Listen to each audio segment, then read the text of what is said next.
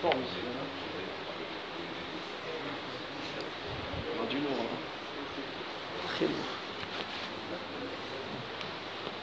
بسم الله الرحمن الرحيم الحمد لله رب العالمين واشهد ان لا اله الا الله وحده لا شريك له واشهد ان محمدا عبده ورسوله صلى الله عليه وعلى اله وصحبه ومن تبعهم باحسان الى يوم الدين اما بعد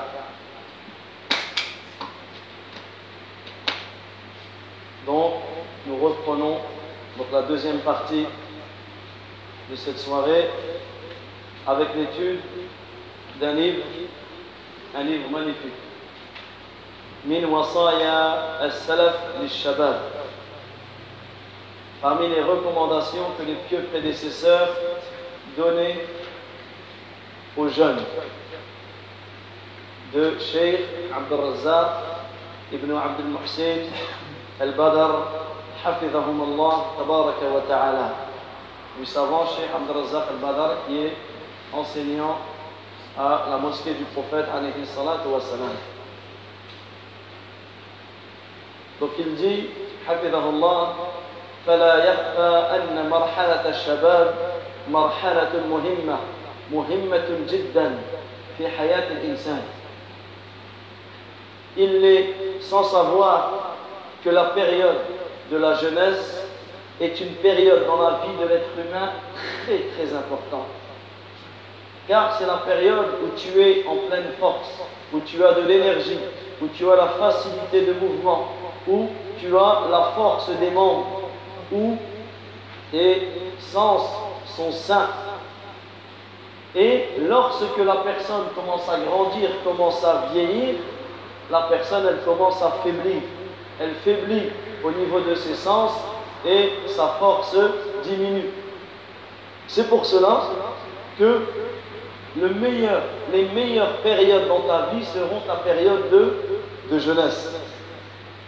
وقد أولى الإسلام هذه المرحلة اهتماما خاصا ورعاية عظيمة وجاءت النصوص مؤكدة على عظم شأن هذه المرحلة Et l'islam a donné à cette étape une importance énorme, une attention particulière. Et il y a énormément de textes qui nous prouvent l'importance de la jeunesse. L'importance de, de la jeunesse. فقد حث نبينا صلى الله عليه وسلم على المبادرة لاغتنامها والحذر من إضاعتها. Sachez que le prophète alayhi salatu wassalam, nous a encouragé à l'empressement de prendre en considération cette étape qui est l'étape de la jeunesse. Et le prophète alayhi salatu wassalam, il nous a encouragé à donner toute la force et l'énergie durant notre jeunesse. Et également, il nous a mis en garde contre le fait de perdre cette jeunesse, de perdre son temps dans la jeunesse et de gâcher, de gâcher cette jeunesse. Parce que malheureusement, combien de conseils on va donner aux enfants, ou les jeunes, les enfants vont recevoir des mauvais conseils. Profite tes jeunes. Tes jeunes, t'inquiète pas, si tu verras ça quand tu seras grand. Et bien ce conseil-là, il est totalement contraire à la religion. Et vous allez comprendre pourquoi. Parce que c'est tout le contraire. Sache que dans ta vie, la période la plus importante, ça va être ta période de jeunesse.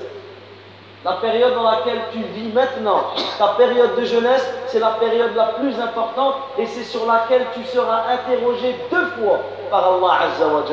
Écoutez. عن ابن عباس رضي الله عنهما ابن عباس رضي الله عنهما il rapporte et notamment dans cela a été rapporté par le Hakim dans son livre Al-Mustadrak et ce hadith a été authentifié par Shaykh al-Albani rahimahullah ta'ala le messager d'Allah sallallahu alayhi wa sallam, il a dit à un homme alors qu'il était en train de l'exhorter. Imaginez-vous cette scène. Le prophète alayhi salatu wa sallam est en train d'exhorter un homme. Et en écoutant ce hadith, on va comprendre que cet homme était un jeune. Donc toi, jeune, mets-toi à la place du, du mets-toi à la place de cet homme. Et le prophète alayhi salatu wa salam est devant toi et il te donne cette, cette exhortation.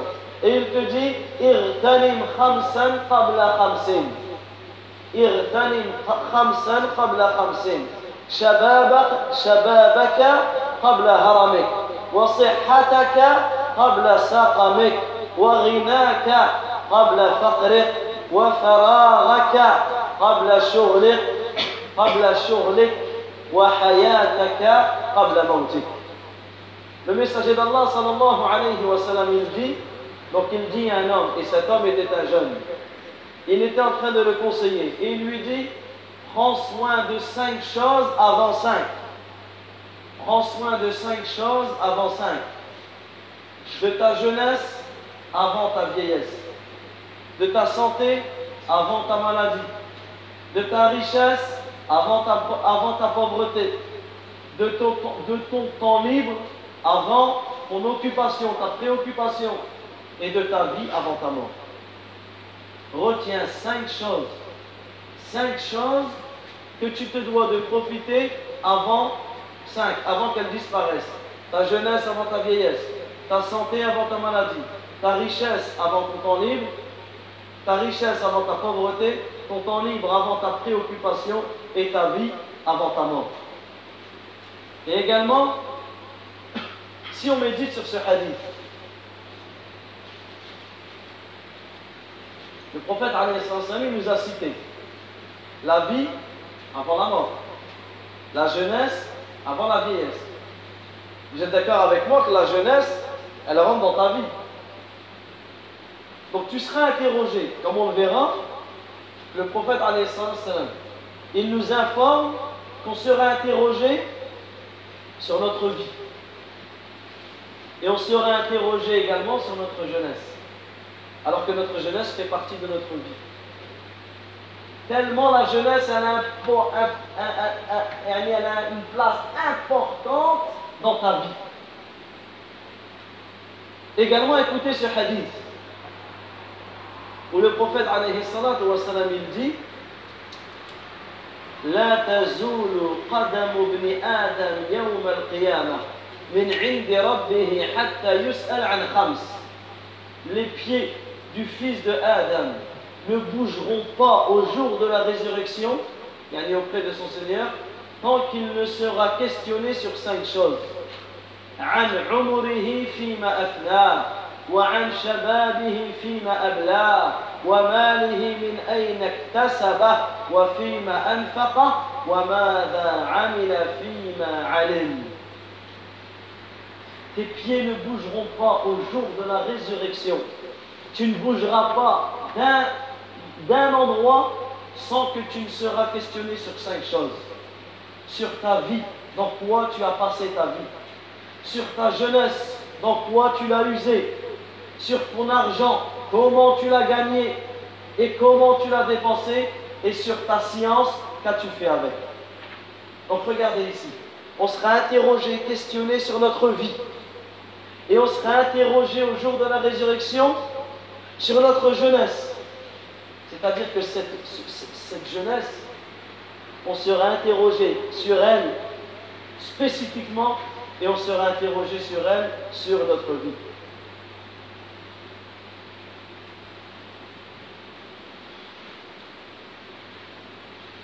Et cela prouve l'importance et la place énorme que la jeunesse a dans la vie du croyant, dans la vie du musulman.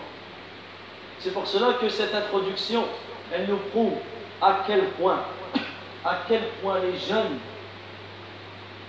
les jeunes, à quel point on se doit de prendre conscience que nous sommes dans une étape importante de notre vie. Que la jeunesse, elle est dans une c'est une étape importante de ta vie et que tu seras interrogé sur ta jeunesse. Donc tous ceux qui te disent ouais mais t'es petit encore c'est bon, ouais mais t'es jeune c'est bon, ouais mais subhanallah, tu, tu, est-ce que c'est ça que je vais dire Allah Tu seras interrogé sur ta jeunesse. Et vous les jeunes qui sont dans les écoles, dans les centres, dans, peu importe les fréquentations que vous avez, enseignez-leur ce que vous apprenez à l'instant. Et c'est pour cela que le prophète, dans le hadith que, l'on a cité, il a incité les jeunes à prendre en considération ce temps qui est la jeunesse. Et également, sachez que les gens de science, les gens de science, les éducateurs, les prêcheurs, les du'at, les enseignants, les professeurs, eux aussi ont enseigné et ont donné des conseils aux jeunes. Et on se doit, en tant qu'enseignant, en tant que prêcheur, on se doit de connaître ces conseils pour pouvoir déjà les prendre pour nous. Et également pour pouvoir les enseigner autour de nous, à nos frères, à nos sœurs, à nos amis, à nos fréquentations, à nos enfants. Et les compagnons du prophète, les compagnons du prophète, ont pris en considération cela. Car le prophète, il a, il a indiqué, il a incité les enseignants, les gens de science, les professeurs, les éducateurs à donner des conseils aux jeunes. Et les compagnons du prophète, ils ont pris en considération cela. Ils ont pris en considération cela. C'est pour cela que nous allons voir aujourd'hui comment nos pieux prédécesseurs étaient avec les jeunes. Écoutez ce récit d'Abu Sa'id al-Khudri. Abu Sa'id al-Khudri, qui faisait partie des plus grands des compagnons du prophète, lorsqu'il voyait un jeune, qu'est-ce qu'il disait? Imaginez-vous cette scène. Il voyait un jeune arriver, il disait Marhaban biwasiyati Rasulillah. Bienvenue. Bienvenue à qui? À la recommandation du messager d'Allah. Parce que le prophète, il nous a incité, il a incité les compagnons et les gens de science et les enseignants à garder les jeunes auprès d'eux.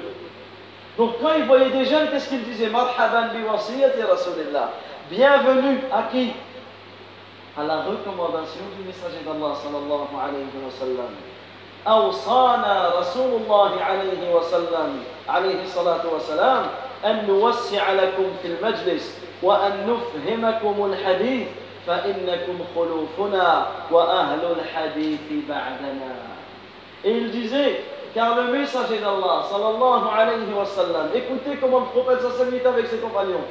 Il nous conseilla de faire une place aux jeunes dans nos assises. De faire une place aux jeunes dans nos assises.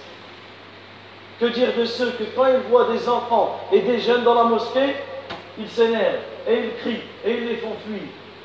Cela est contraire à la sunna du prophète Le prophète a ordonné, a recommandé aux compagnons de leur faire une place dans leurs assises, dans les assises des compagnons. Que dire de nos assises à nous? Les compagnons avaient, devaient réserver une place pour, pour les jeunes. Et ensuite, il les, il les a conseillés de leur faire comprendre les hadiths, de leur enseigner la religion car vous êtes nos successeurs. Car les jeunes, ce sont les successeurs. Ce sont eux qui vont nous remplacer par la suite. Ce sont eux qui vont faire la da'wah par la suite. Ce sont eux qui vont prendre la place de l'imam par la suite. Ce sont eux qui vont transmettre l'islam par la suite. C'est pour cela qu'on se doit d'enseigner la religion aux jeunes et vous serez les adeptes du hadith après nous, car ce sera vous les savants après nous. Et également, Abu Sa'id al-Khudri, lorsqu'il voyait des jeunes, qu'est-ce qu'il disait Un jour, il a vu un jeune et il lui a dit Yabna akhi, ô fils de mon frère, إذا شككت في شيء فسلني حتى تستيقن فإنك إن تنصرف على اليقين أحب إلي من أن تنصرف على من أن تنصرف على الشك il lui dit, ô fils de mon frère, si tu as un doute sur une chose, interroge-moi jusqu'à ce que tu en aies la certitude. Car le fait de partir avec la certitude m'est préférable au fait que tu partes avec le doute. Il enseignait aux jeunes, lorsque tu as une question, pose-la. Mais ne pars pas tant que tu n'es pas certain et convaincu de la réponse Car je préfère que tu partes convaincu que tu, que, que tu, que tu partes avec, avec des doutes.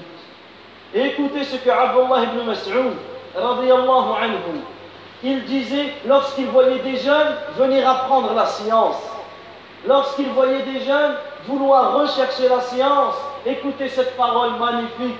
Il disait Marhaban بينابيع الحكمة ومصابيح الظلم خلقان الثياب جدد القلوب حلس البيوت ريحان كل قبيلة Lorsqu'il voyait des jeunes qui recherchaient la science, il disait Bienvenue aux sources de la sagesse. Regardez comment il décrivait les jeunes, pas n'importe quel jeune, les jeunes qui venaient rechercher la science, les jeunes qui venaient apprendre la science, les jeunes qui venaient pour se rapprocher d'Allah. Et là, on se doit de craindre Allah en tant que parent, en tant qu'enseignant, des jeunes qui viennent à la mosquée pour apprendre le Coran, des jeunes qui viennent à la mosquée pour apprendre l'arabe, pour apprendre le hadith, pour apprendre la religion, on se doit d'avoir le meilleur comportement vers eux. Et en tant qu'enseignant, on se doit de patienter avec eux, parce que ces jeunes, ils sont venus illuminer notre mosquée, illuminer nos maisons. Regardez ce qu'ils disaient, nous, Mas'oud. Marhaban, bienvenue aux sources de la sagesse, aux éclaireurs des ténèbres des, un éclaireur de ténèbres, modeste dans les vêtements, au cœur lustré, qui reste dans leur maison les myrtes de toute tribu, les plantes aromatiques de toute tribu. Regardez comment il a décrit, comment il a décrit les jeunes. Et c'est comme ça qu'on doit voir nos jeunes. Et c'est comme ça qu'on doit éduquer nos enfants à s'accrocher à la religion, à s'accrocher à la science, afin que nos enfants deviennent des sources, des sources de sagesse et des éclaireurs des ténèbres. Car il n'y a rien de plus beau. Il n'y a rien de plus beau qu'un jeune qui grandit dans l'adoration d'Allah. Il n'y a rien de plus beau qu'un jeune qui grandit dans l'obéissance d'Allah patient, assidu, recherchant la récompense, voulant et demandant l'aide d'Allah en préservant l'étape de sa jeunesse dans quoi? Dans la science et dans son obtention. Quelle plus belle des choses pour un jeune d'acquérir la science, de se lever le matin en demandant à Allah d'acquérir la science. C'est pour cela que le prophète, tous les matins, il disait Allahumma inni as'aluka ilman nafi'a. Oh Allah, je te demande une science utile. Wa rizqan tayyiba, une bonne subsistance. Wa amalan mutaqabbala, et un acte, une action acceptée. Tous les matins de sa vie, il a répété cette invocation. Parce que dans ta journée, ta journée, tu dois avoir ces trois objectifs. Acquérir une science, apprendre quelque chose de ta religion, tu te dois également de rechercher ta subsistance comme on le verra. Rechercher un métier aller travailler. Et la troisième des choses tu te dois de œuvrer. Tu n'apprends pas pour faire beau, tu apprends pour, pour appliquer. Et on s'arrête brièvement sur sa parole. Lorsqu'il dit Marhaban biyanabi al-hikmah wa masabih al Il a décrit les jeunes comme étant des sources de la sagesse, des éclaireurs des ténèbres. Car le jeune qui profite de sa jeunesse en apprenant la science, en apprenant la religion. Ce jeune à qui Allah Azzawajal a pourvu, à qui Allah Azzawajal lui pourvoit l'affermissement dans l'application des efforts, ce jeune-là, il ne peut devenir qu'un bel, homme, qu'un imam, qu'un savant. Et Allah Azzawajal en fera profiter les autres dans son futur. Il sera utile pour la communauté les jeunes, les enfants qui viennent apprendre la religion, ils seront utiles par la suite dans, dans la communauté. C'est pour cela que nous allons nous arrêter aujourd'hui sur 15 recommandations que nos pieux prédécesseurs avaient données lorsqu'ils voyaient les jeunes. Et ces recommandations sont énormes. Elles tournent autour de l'importance d'apprendre la science. elle tourne autour de l'importance de prendre conscience que ta jeunesse ne va pas durer et que tu dois préparer ta vie future. L'importance d'avoir un métier, l'importance que durant ta jeunesse tu apprends un métier, également l'importance du comportement que tu dois avoir dans la mosquée, également l'importance du, comportement que tu dois avoir dans la rue et notamment comment tu salues les gens, également l'importance de la prière, l'importance des œuvres et l'importance et la gravité de remettre les choses à demain. Les recommandations vont tourner autour de ces points importants et nous essaierons de faire ces 15 recommandations en, en deux parties.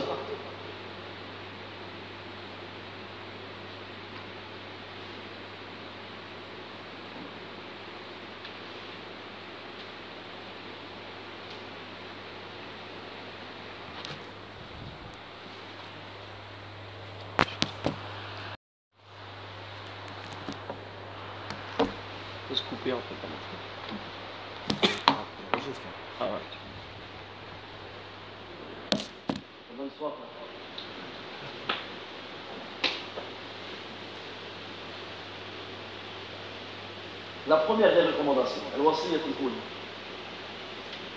Ce que rapporte Abu al-Ahwas. Il dit قال أبو إسحاق وهو عمرو السبيعي يا معشر الشباب اغتنموا أي شبابكم فلما تمر بي ليلة إلا وأقرأ فيها ألف آية وإني لأقرأ البقرة في ركعة. وإني لأصوم أشهر الحرم وثلاثة أيام من كل شهر والاثنين والخميس ثم تلا وأما بنعمة ربك فحدث. أبو الأحوص dit que Abu Ishaq rahimahullah ta'ala il disait lorsqu'il voyait des jeunes. Il disait oh vous les jeunes profitez. Et allez profiter de votre jeunesse. Mais vous allez voir c'est quoi profiter de sa jeunesse? Bien sûr, il faut profiter de sa jeunesse. Mais comment? Est-ce qu'on profite de notre jeunesse? En sortant en discothèque, en dansant, en buvant, en fumant, en désobéissant en Allah en ayant un cœur noir, un cœur sale, un cœur horrible. C'est ça profiter de sa jeunesse Ça, c'est détruire sa jeunesse. Ça, c'est détruire sa jeunesse. Et ceux qui vous encouragent à faire ça, sachez qu'ils vous encouragent à vous jeter en enfer. Quelqu'un qui vient, il te prend, il veut te jeter dans le feu. Tu vas rester à côté de lui? Jamais. Quelqu'un qui t'incite à profiter de ta jeunesse dans la désobéissance en Allah ne reste pas à côté de lui. Les fréquentations. La fréquentation que tu auras, elle va te, automatiquement, elle va te, tirer vers ce point là Si ta fréquentation, tu fréquentes des gens de bien, tu deviendras meilleur. Si tu fréquentes des gens du char, des gens du mal, tu peux faire ce que tu veux. Ce que tu veux, tu seras comme lui. Tu seras comme lui. Donc regarde ta fréquentation. Quand tu sors de chez toi, même quand tu es chez toi, on est dans une époque qu'aucun de nos ancêtres a vécu. Les fréquentations, jusqu'à dans ta chambre, elles sont. Avec le téléphone, la tablette, Internet, Facebook, Instagram, Telegram, tout ce qui se finit en gramme. Hein? Tout ça, jusqu'à chez toi. Le char, le mal du monde entier rentre dans ta chambre. Subhanallah Si c'est pas toi qui prends conscience que tu es en train de détruire ta jeunesse, écoutez ce qu'il disait. Profitez de votre jeunesse. Il y a peu de nuits qui passent sans que je ne lis mille versets du Coran. Écoutez ce qu'il dit.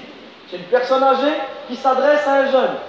Il n'y a pas une nuit, il y a peu de nuits, sans que je lis mille versets.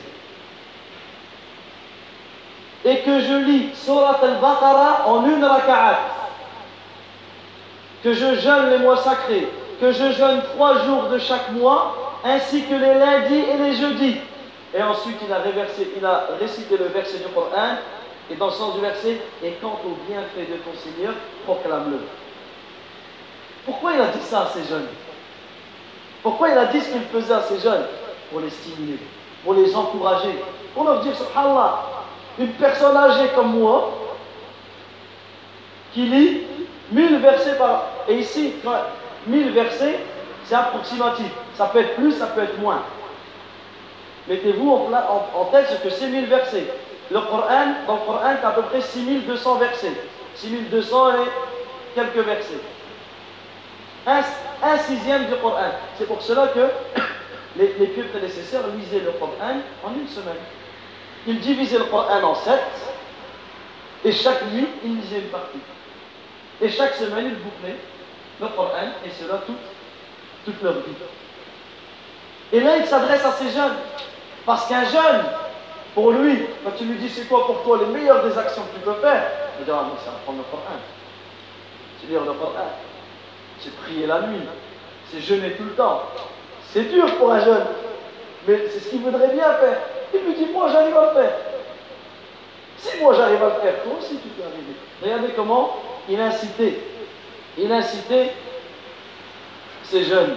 Également à Amr ibn Maymoun lorsqu'il rencontrait un homme parmi ses frères, qu'est-ce qu'il disait Il disait لقد رزقني الله البارحة من الصلاة كذا ورزق من الخير كذا Lorsque Amr ibn Maymoun, rahimahullah ta'ala, il voyait, il rencontrait un de ses frères, un jeune, il disait, il regardait, il lui disait, hier Allah Azza m'a octroyé une belle prière. Hier Allah Azza m'a octroyé un bon bien. En fait, il citait les bonnes actions qu'il faisait. Pourquoi? Pour les stimuler, pour les réveiller. Toi, tu es jeune et tu n'as pas fait ce que j'ai fait alors que moi je suis. Et nous, on vit. Nous, on vit. Regardez, subhanallah, les mosquées. Elles sont remplies de personnes âgées. Ils viennent à pied. Nous, on est là dans nos voitures et si on n'a pas de voiture, on ne vient pas. Si euh, notre père ne nous dépasse pas, on ne vient pas. Subhanallah. Regardez, subhanallah, comment on se doit de on doit être stimulé. Comment nos anciens, ils sont accrochés au Coran, alors que certains, ils, n'ont jamais appris à lire. Ils sont accrochés aux prières, ils sont accrochés au sadaqa, alors qu'ils ont une légère retraite, ils ne travaillent plus. Et nous, on a la force, on travaille, on est là, on a de l'argent, on est, encore chez nos parents, etc. On. Et Regardez comment on se doit de se réveiller et de se faire stimuler. C'est pour cela qu'il leur disait les actions qu'il faisait. Également, il disait, euh, également, ces deux affaires que l'on a citées, ces deux paroles, elles ont été rapportées par Al-Hakim dans son livre Al-Mustadrak. Et ensuite, une fois qu'il a cité ces deux histoires, qu'est-ce qu'il a dit? Il a dit Farahimallahu Amr ibn Ubaidillah al-Sabi'i wa Amr ibn Maymoun al-Aoudi. Il a fait dua pour ces deux, pour ces deux savants. Il a dit qu'Allah Azza wa Jal fasse miséricorde à Amr ibn Ubaidillah al-Sabi'i et à Amr ibn Maymoun al-Aoudi. Ils ont certes averti de ce que désirent les jeunes dans l'adoration. Et là également, dans cette première recommandation, on a une chose importante dans l'éducation de nos enfants. C'est quoi? C'est le fait d'éduquer nos enfants par les modèles et de faire et de prendre garde à quel modèle nos enfants auront. Les modèles que les enfants, automatiquement, le jeune et l'enfant, qu'est-ce qu'il va faire? Il va trouver un modèle, il va trouver un exemple. Soit il va trouver un exemple dans les gens de bien, soit il va trouver un exemple dans les gens du mal. Soit son exemple, ça va être un joueur de foot. On est en plein dedans, en plein dans la Coupe du Monde. Voilà, c'est quoi nos exemples? Les exemples de nos enfants. Quelqu'un qui fait le signe de croix avant de rentrer dans son terrain. C'est ça. Un enfant qui met un maillot avec une croix et qui est chez toi, tout le monde est heureux, tout le monde est souri, et lui a la croix sur son maillot. Des jeunes qui viennent à la mosquée avec ces maillots. Et on a plein, plein d'équipes qui ont ces maillots avec la croix. Qui fait le soujoud avec. C'est quoi nos exemples? Les coupes de cheveux que nos jeunes viennent avec. plus en plus belles. D'année en année, chaque été, on voit des nouvelles. Et ça pourquoi Regardez les joueurs de foot, la même chose. Ou les chanteurs, ou les chanteuses. Les pervers et les pervers. Pervers au féminin, c'est quoi c'est c'est quoi les, les exemples que l'on va donner à nos, à nos enfants? Est-ce que c'est cela? Ou est-ce que c'est les exemples de nos savants, les exemples de nos prophètes, les exemples? Voilà comment on éduque nos enfants sur les exemples. L'éducation par les modèles. Également, il est important que lorsque on enseigne, on motive les jeunes, c'est de leur apprendre aussi l'intention. Car si je te dis les actions que j'ai faites, c'est pas pour me vanter. Parce que si je me vante, mon action est annulée. Mais si je te dis j'ai fait cela, j'ai fait cela, c'est pour te motiver et pour s'entraider dans l'adoration en Allah. La deuxième des recommandations. Donc vous voyez, c'est des courtes recommandations et on fait une courte explication et on passe. Et, et on passe.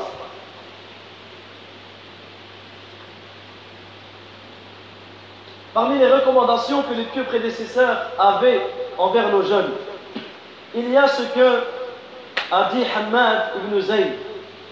Rahimahullah, il dit Nous sommes rentrés auprès de Anas. دخلنا على أنس بن سيرين رحمه الله تعالى في مرضه فقال اتقوا الله يا معشر الشباب انظروا ممن تد ممن تأخذون هذه الأحاديث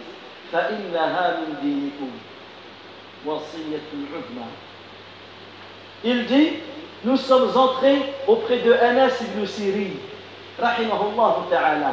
alors qu'il était malade il était très malade la maladie qui a causé sa mort imaginez cette personne une personne plus âgée que toi qui est malade il vient regardez la recommandation énorme qu'il lui a donnée il lui a dit ya.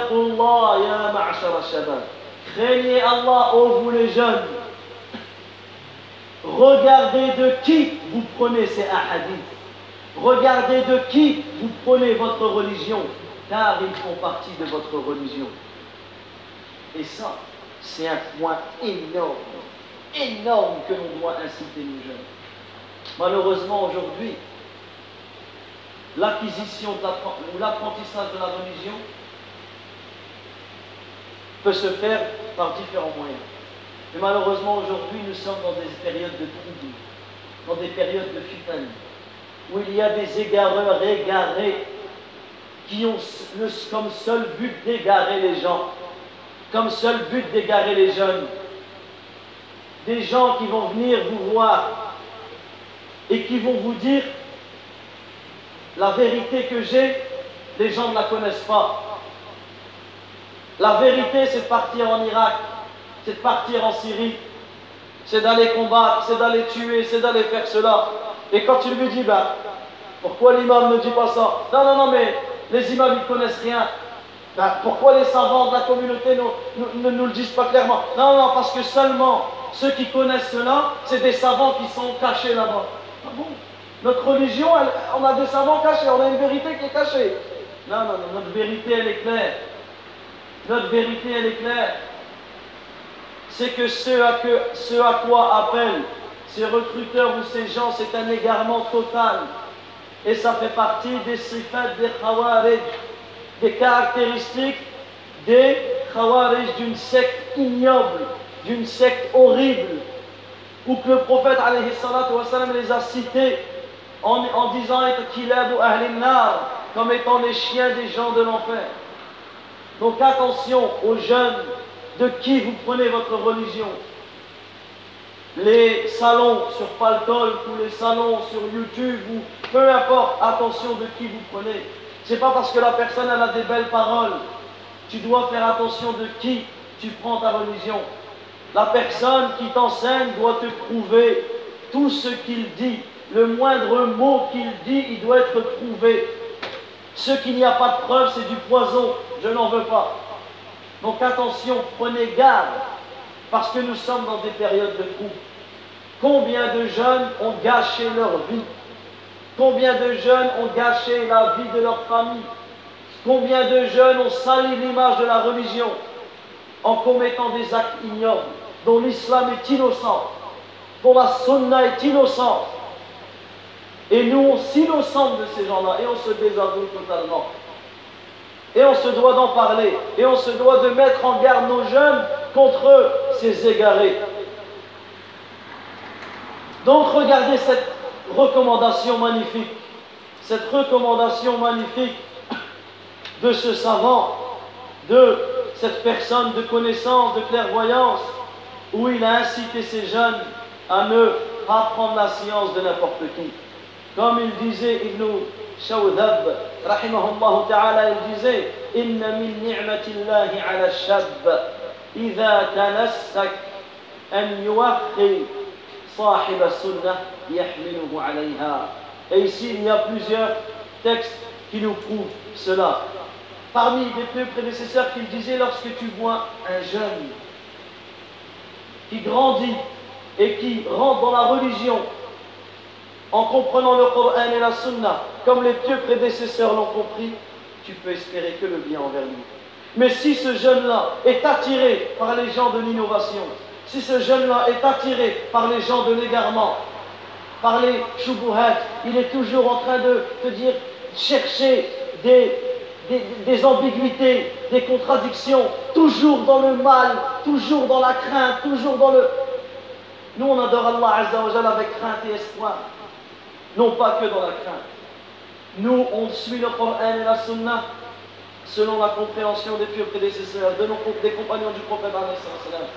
Nous, on s'écarte des gens de, l'innovation. On n'innove rien, on ne rajoute rien dans la religion. Et celui qui est attiré par cela, malheureusement, on espère.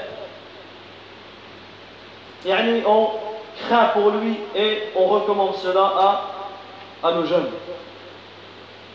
La troisième des, recommandations, c'est une recommandation très courte, mais énorme en sens. Et elle nous vient d'un des plus grands savants de cette communauté, Malik ibn Dinar, rahimahullah ta'ala. Il dit Innamal khayru fi shabab. Innamal khayru fi shabab. Il disait, rahimahullah ta'ala, le bien se situe dans la jeunesse. Le bien se situe dans, la jeunesse. Et ici, on a une recommandation énorme de Malik ibn Dinar, rahimahullah ta'ala, où il va nous inciter et nous prouver l'importance de la jeunesse et à quel point le jeune, lorsqu'il exploite convenablement sa jeunesse, il obtiendra un immense bien. Il obtiendra un immense bien.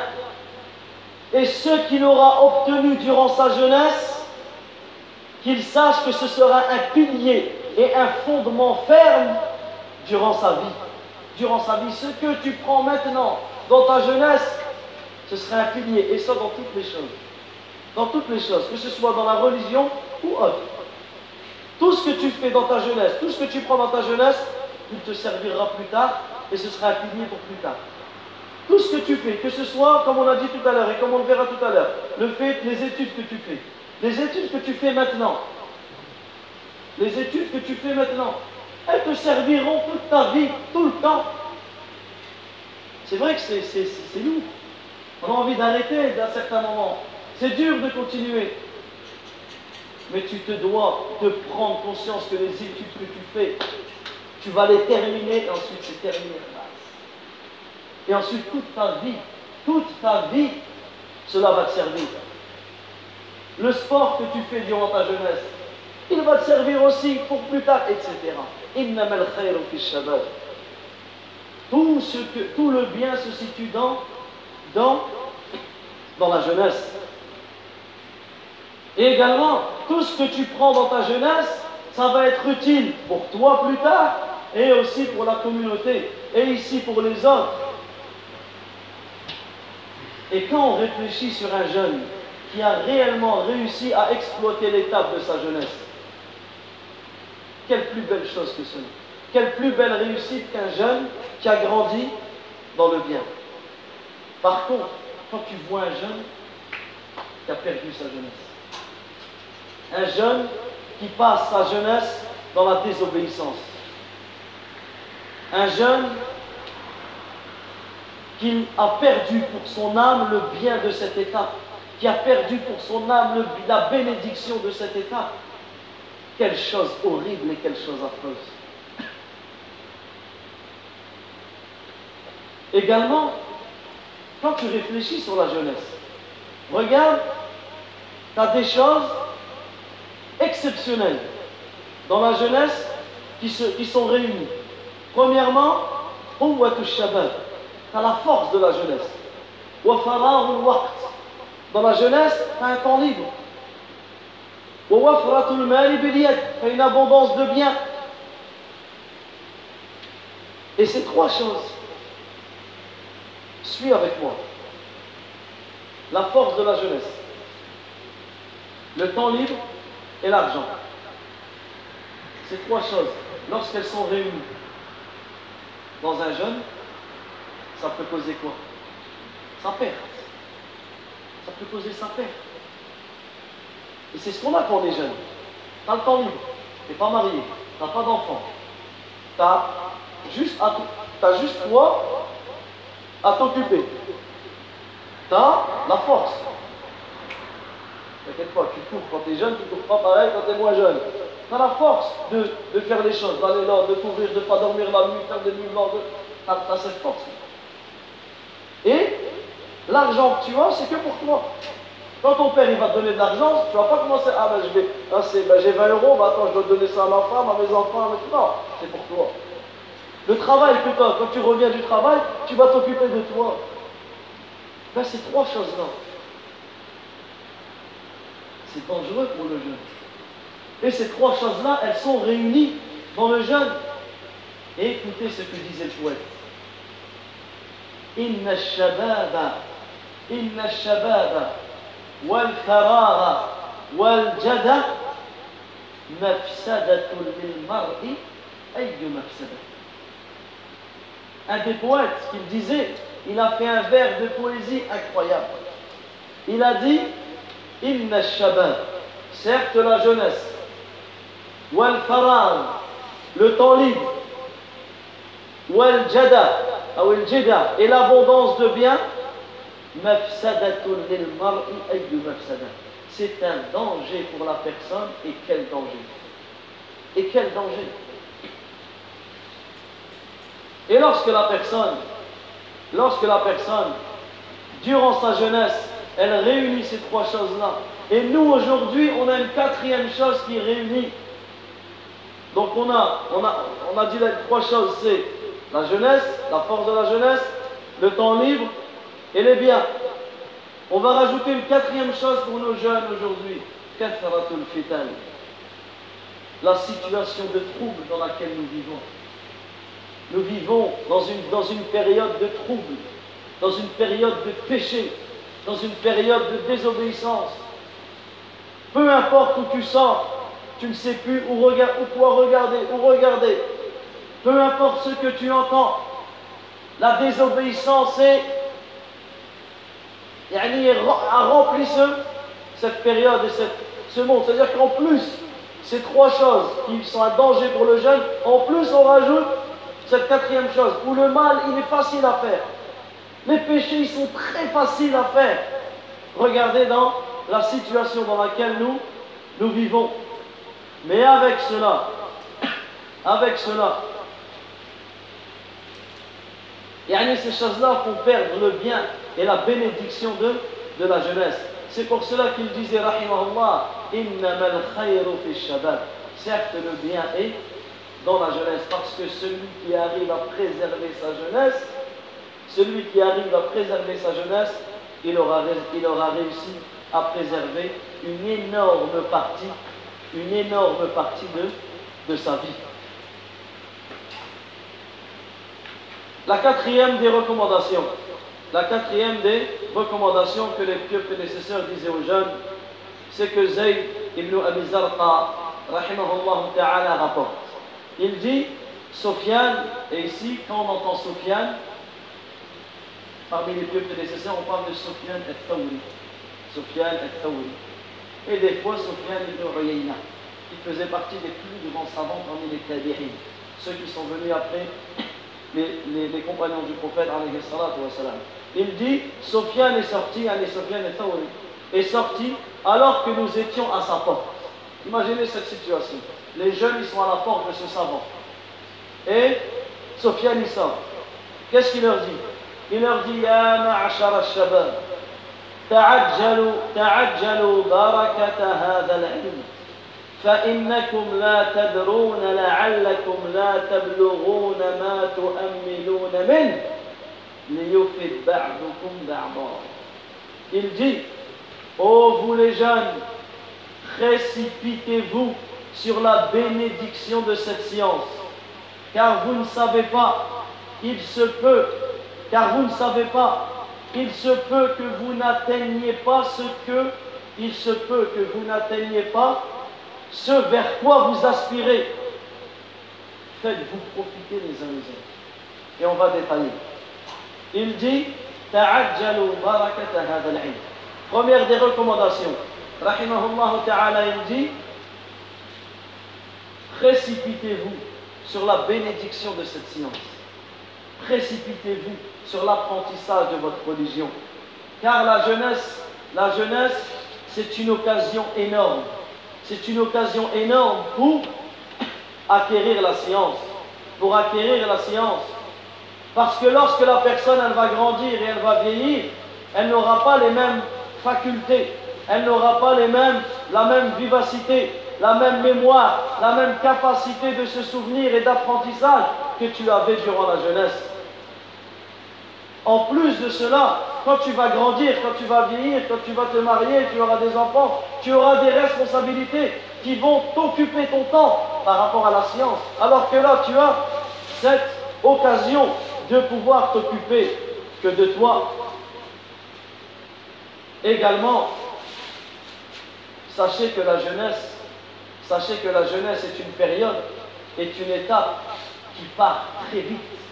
La jeunesse, et tu peux demander à tous les anciens, leur jeunesse, ils en parlent. Ah, t'as vu euh, ça, ça passe très très vite. C'est pour cela que tu te dois de profiter de ces moments.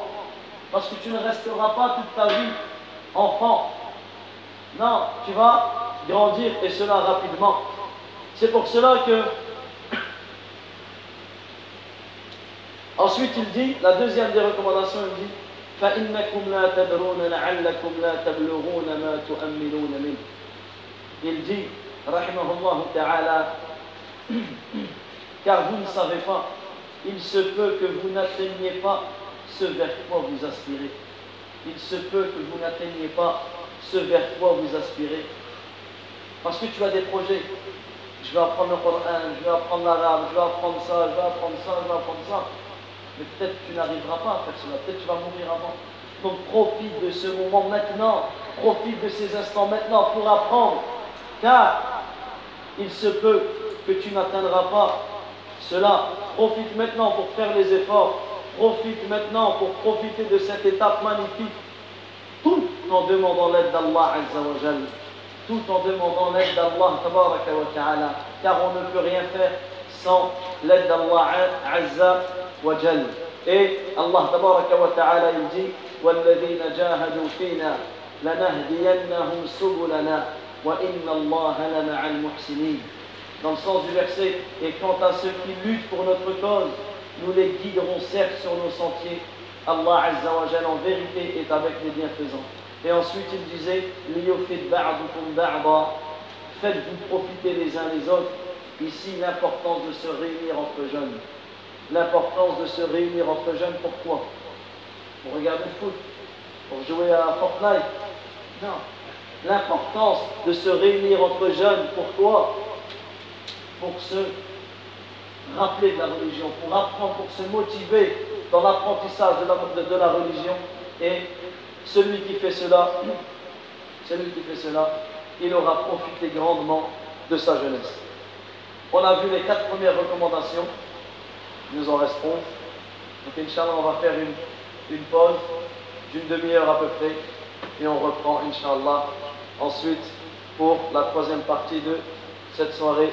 سبحانك اللهم وبحمدك أشهد أن لا إله إلا أنت أستغفرك وأتوب إليك وآخر دعوانا أن الحمد لله رب العالمين وصلى الله وسلم على نبينا محمد وعلى آله وصحبه أجمعين بارك الله فيكم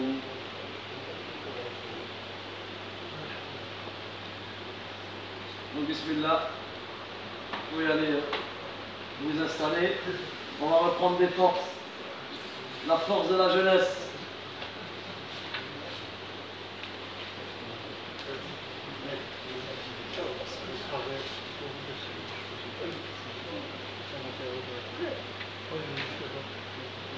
On sait pas si on veut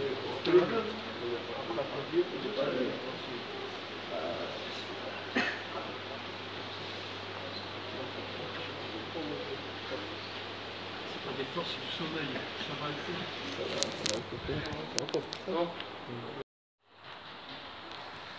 بسم الله الرحمن الرحيم إن الحمد لله نحمده ونستعينه ونستغفره ونعوذ بالله من شرور أنفسنا ومن سيئات أعمالنا من يهده الله فلا مضل له ومن يضلل فلا هادي له وأشهد أن لا إله إلا الله وحده لا شريك له وأشهد أن محمدا عبده ورسوله صلى الله عليه وعلى آله وصحبه ومن تبعهم بإحسان إلى يوم الدين أما بعد. فالسلام عليكم ورحمة الله وبركاته. فكما هي عادتنا هذه المحاضرات ستكون أو يعني يكون في العادة باللغة العربية والفرنسية لكن هذا الموضوع جدا مهم للشباب فأغلب المحاضرة ستكون باللغة الفرنسية Donc comme à notre habitude, surtout pour la conférence après le Maghreb, la conférence se fait en arabe et en français. Mais comme le sujet que nous avons choisi durant cette veillée, durant cette soirée et durant notre soirée aussi, est un sujet très très important pour l'ensemble de nous et plus important pour nos jeunes. Donc la plupart de la conférence va se faire en français, car le sujet est très très long et euh, on n'aura pas fini en une seule veillée. Donc c'est pour cela qu'il va nous rester, comme les veillées étaient organisées tout le mois de juillet, il va nous en rester deux. Donc les deux auront pour ce thème l'importance et la grandeur de la prière. Car le constat qui est fait, malheureusement, auprès de nos enfants, auprès de nos frères, de nos sœurs, de nos jeunes, c'est que durant la période de l'été encore, et encore plus durant la période de l'été des grandes vacances, la prière est délaissée. La prière est avec les occupations, avec le centre, avec les vacances, avec euh, toutes les occupations qu'on peut avoir l'été, la prière passe au second degré. La prière passe au deuxième rang. Et c'est pour cela que nous allons nous rappeler, donc après, donc durant ce cours-là, durant le cours après l'Isha, et encore un autre cours sera fait sur l'importance de la prière. Pour cela, et je remercie Allah, le frère, qui m'a offert son livre. Et en fait, depuis le début, depuis le début des conférences, c'est le même frère qui me soit télécharge le livre, ou soit ici m'a offert son livre, qui est un livre énorme, un livre qui change notre vie. Ce livre, il s'appelle Ta'zim salah la grandeur et l'importance de la prière, de Sheikh Abdurzaq al-Badar, ta'ala, qui est un des enseignants à la mosquée du prophète et qui est encore vivant, qui est encore vivant. Durant son livre, il a réuni 20 points, ou on va dire 20 sujets, 20 leçons. Et ces 20 leçons, c'était soit des khotab, des prières du Jumu'ah qu'il a fait, notamment c'est l'imam de la mosquée Qiblatayn. à Médine, la mosquée aux deux Qibla. C'est l'imam de cette mosquée, donc tous les sujets ont été tirés soit de Khotab qu'il a fait, ou soit de, de conférences ou d'audio qu'il a fait. Et il a cité 20 sujets, et chaque sujet est énorme. Chaque sujet est énorme, et tous ces sujets nous renvoient à quoi? À l'importance que le musulman doit avoir envers la prière. L'importance que le musulman doit avoir envers la prière. Car la prière fait partie des choses les plus importantes de ta vie dans ta vie, parmi les choses les plus importantes de ta vie, il y a, il y a la prière.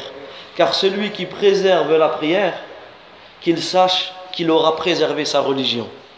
Voilà le résumé du sujet.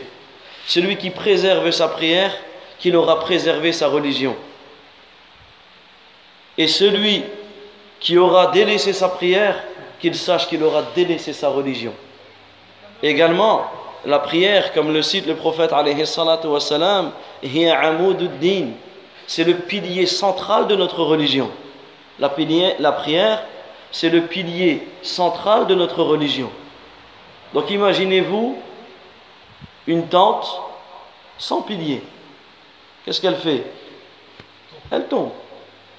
Un endroit qui est bâti sans pilier. Qu'est-ce qu'il fait? Il, il s'écrase, il s'aplatit, il, tout il tombe en ruine.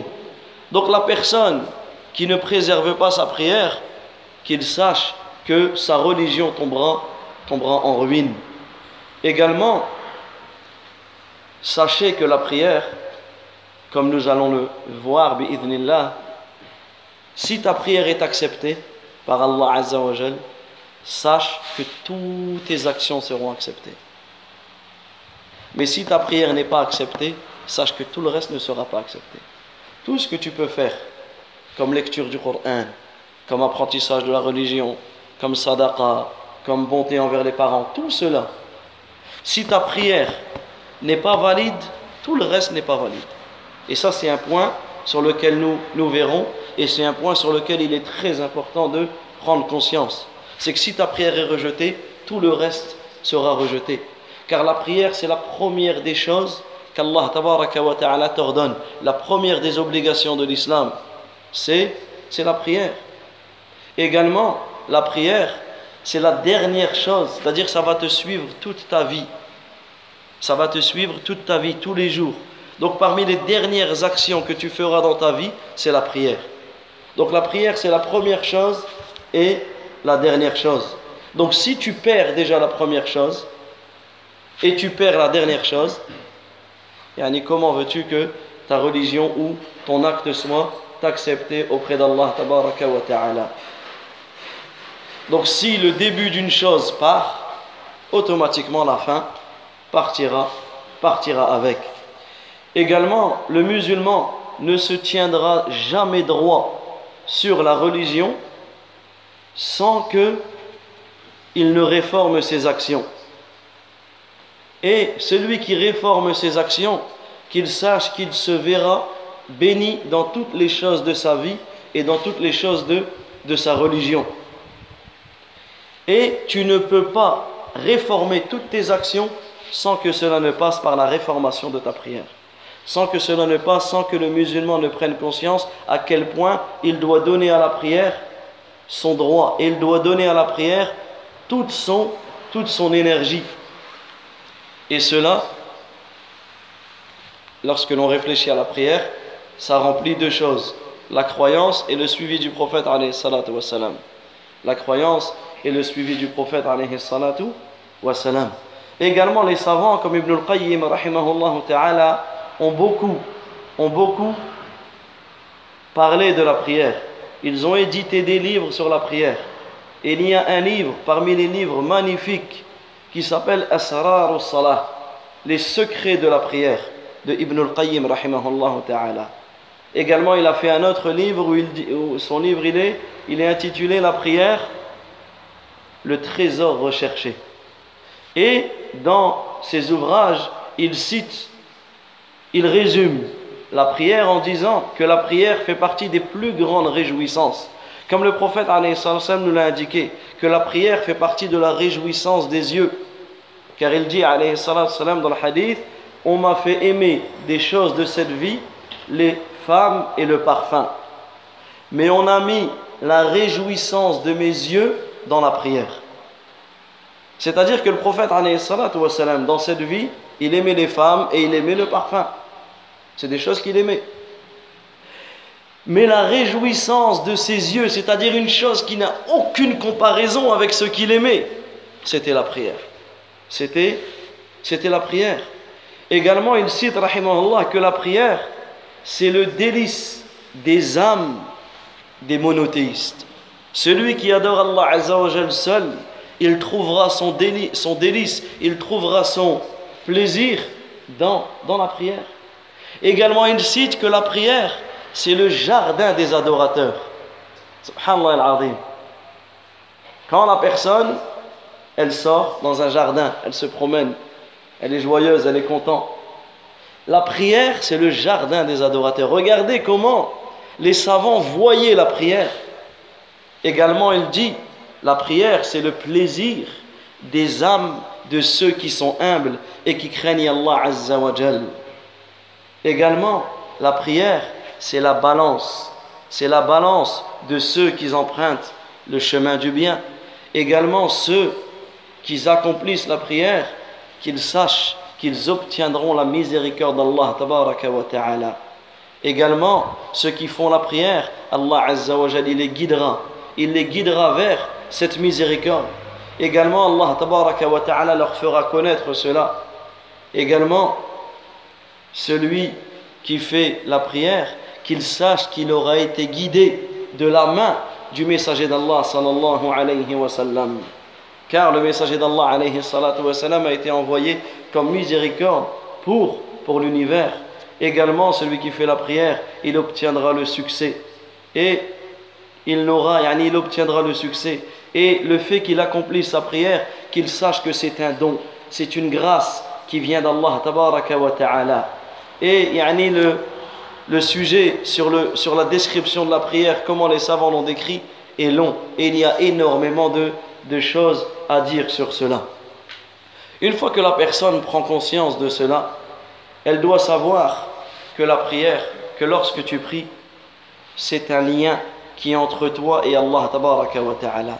C'est un lien qui est entre toi et le Seigneur de l'univers. C'est pour cela que le musulman doit prendre conscience de la valeur de la prière.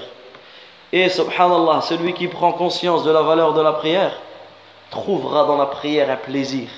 Il ne trouvera pas cette lourdeur dans la prière. Car à chaque fois que nous trouvons une lourdeur dans la prière, nous nous rapprochons de l'hypocrisie. Et à chaque fois que nous trouverons un plaisir dans la prière, nous nous rapprocherons de la crainte d'Allah Azza wa donc c'est pour cela que le constat qui est fait auprès de nos jeunes qui délaissent la prière, la première des choses, c'est de leur expliquer la valeur de la prière. La valeur de la prière. À quel point la prière est aimée du croyant. À quel point celui qui prie est aimé par Allah Azza wa À quel point la prière était aimée du prophète alayhi À quel point celui qui prie obtiendra une récompense énorme à quel point il n'y a aucune action qui équivaut à la prière, car la prière, comme nous le verrons, elle a des spécificités qu'aucun, qu'aucune autre adoration, qu'aucune autre obéissance ne contient. C'est pour cela qu'il est c'est pour cela qu'il est très important, premièrement, d'enseigner cela. Premièrement, pour nous-mêmes, pour se rappeler à quel point cette prière est importante et elle est magnifique. Deuxièmement, pour nos enfants, car des fois on va se plaindre que nos enfants ne prient pas, ou on va se plaindre que nos enfants délaissent la prière ou ne donnent pas l'importance à la prière. La première des choses, leur a-t-on inculqué l'importance de la prière? Leur a-t-on inculqué l'importance de la prière? N'importe quel enfant, tu lui expliques réellement l'importance de la prière. La première chose qu'il va faire, c'est qu'il va prier. Mais si on leur dit simplement prie, Salli waskut. Prie et tais-toi. Si on ne lui explique pas l'importance, la valeur de la prière, Si les jeunes, nos jeunes, on ne leur explique pas la valeur, la beauté de la prière, ils vont trouver leur plaisir dans autre.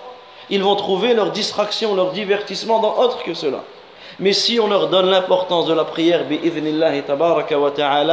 ils se tiendront à cela.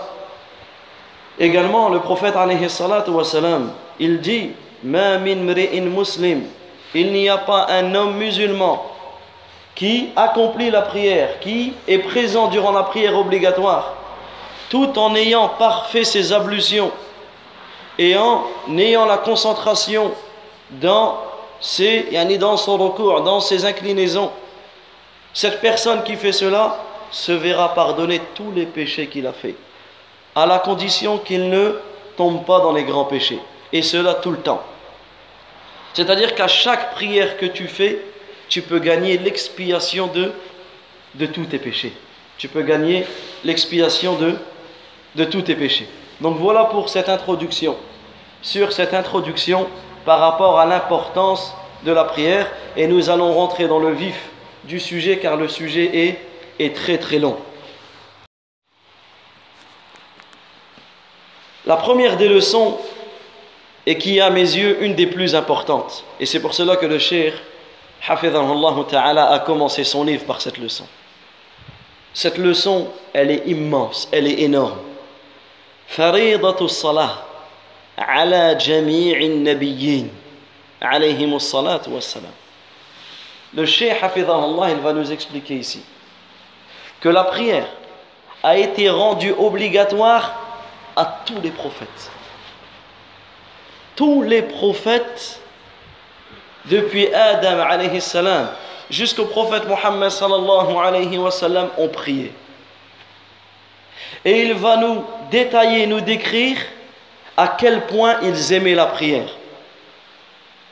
Et également, comme nous le verrons, que même les heures de prière, les heures de prière ont été légiférés pour tous les prophètes, pour toutes les communautés. Tous les croyants qui sont passés avant nous ont prié.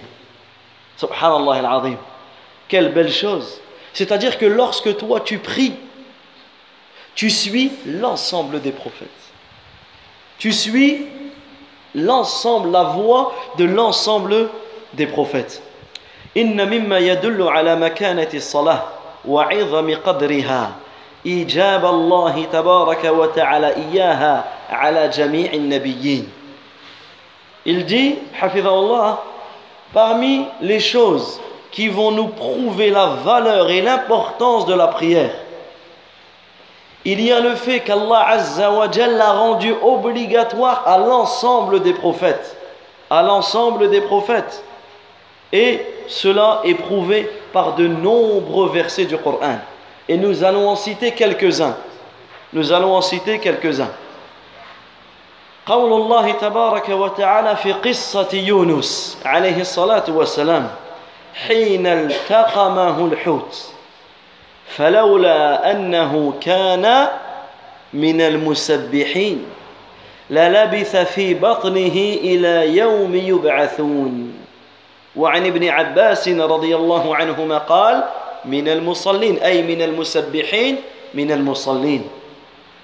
الله تبارك وتعالى يلجي يلسيت لورسك الله عز وجل دون سورة الصفات لا سورة نميرو 37 lorsque الله عز وجل نو informe دو l'histoire دو prophète Younous l'histoire دو prophète Younous عليه السلام الله عز وجل يلجي s'il n'avait pas été parmi de ceux qui glorifiaient Allah, s'il n'avait pas été de ceux qui glorifiaient Allah, Allah Azzawajal il nous cite l'histoire du prophète Yunus.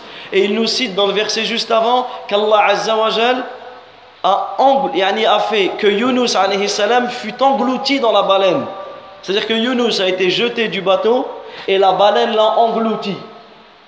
Subhanallah, il s'est fait avaler par une baleine. Et Allah Azzawajal, qu'est-ce qu'il dit après cela? S'il n'avait pas été parmi de ceux qui glorifient Allah, il serait demeuré dans son ventre jusqu'au jour où on l'aurait ressuscité. Et ici, Ibn Abbas, anhu, il dit, par rapport au verset s'il n'avait pas été de ceux qui glorifiaient Allah, c'est-à-dire s'il n'avait pas été de ceux qui priaient. S'il n'avait pas été de ceux qui priaient, Allah Azza l'aurait laissé dans le ventre de la baleine jusqu'au jour de la résurrection. Mais comme il a fait la prière, Allah ta'ala l'en a sauvé. Allah Azza l'en a sauvé. Et ça, c'est l'avis de Ibn Abbas, également c'est l'avis de Sa'id ibn Jubayr, et c'est l'avis de Qatada et bien d'autres. Également, Allah ta'ala, il nous cite dans l'histoire du prophète Ibrahim.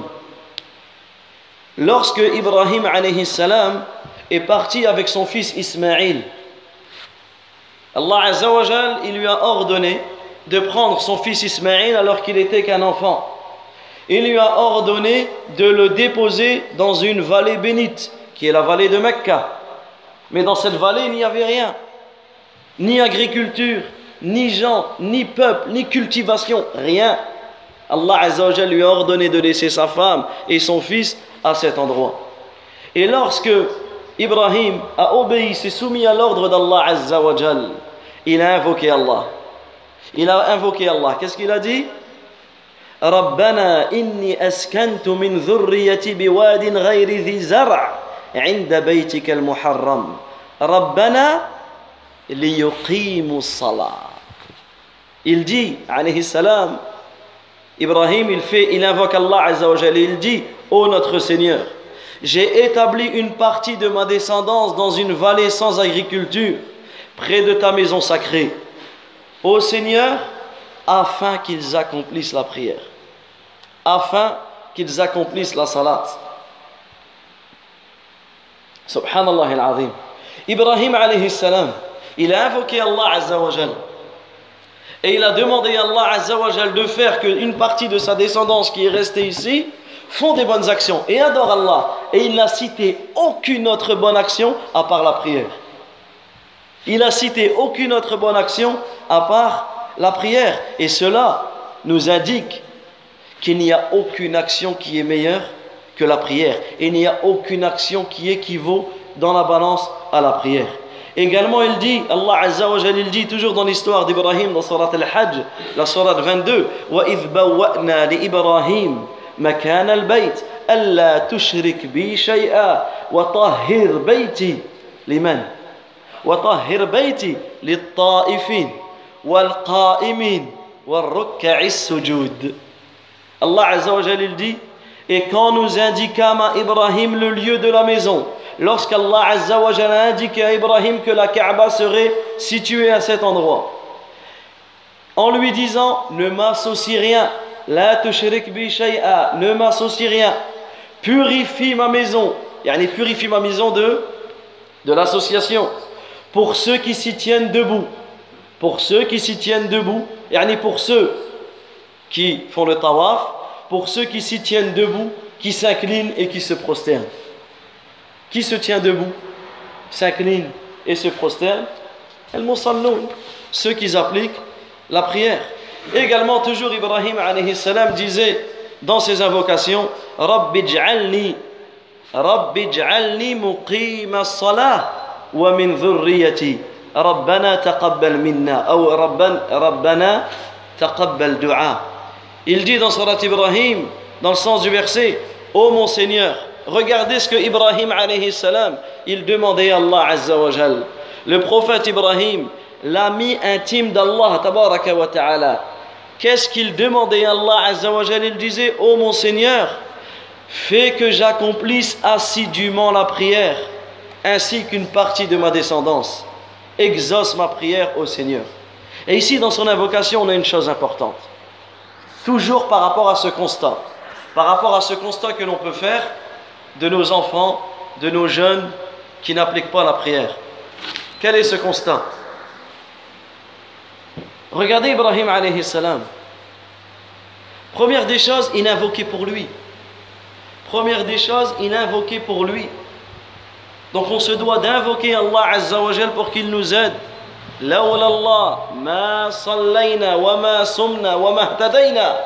Le prophète alayhi salatu wa salam, lors de, lors de la bataille de Khandaq, il disait lors de la bataille, il disait, si ce n'est pas grâce à Allah, ni on aurait prié, ni on aurait jeûné, et ni on aurait fait des sadaqat.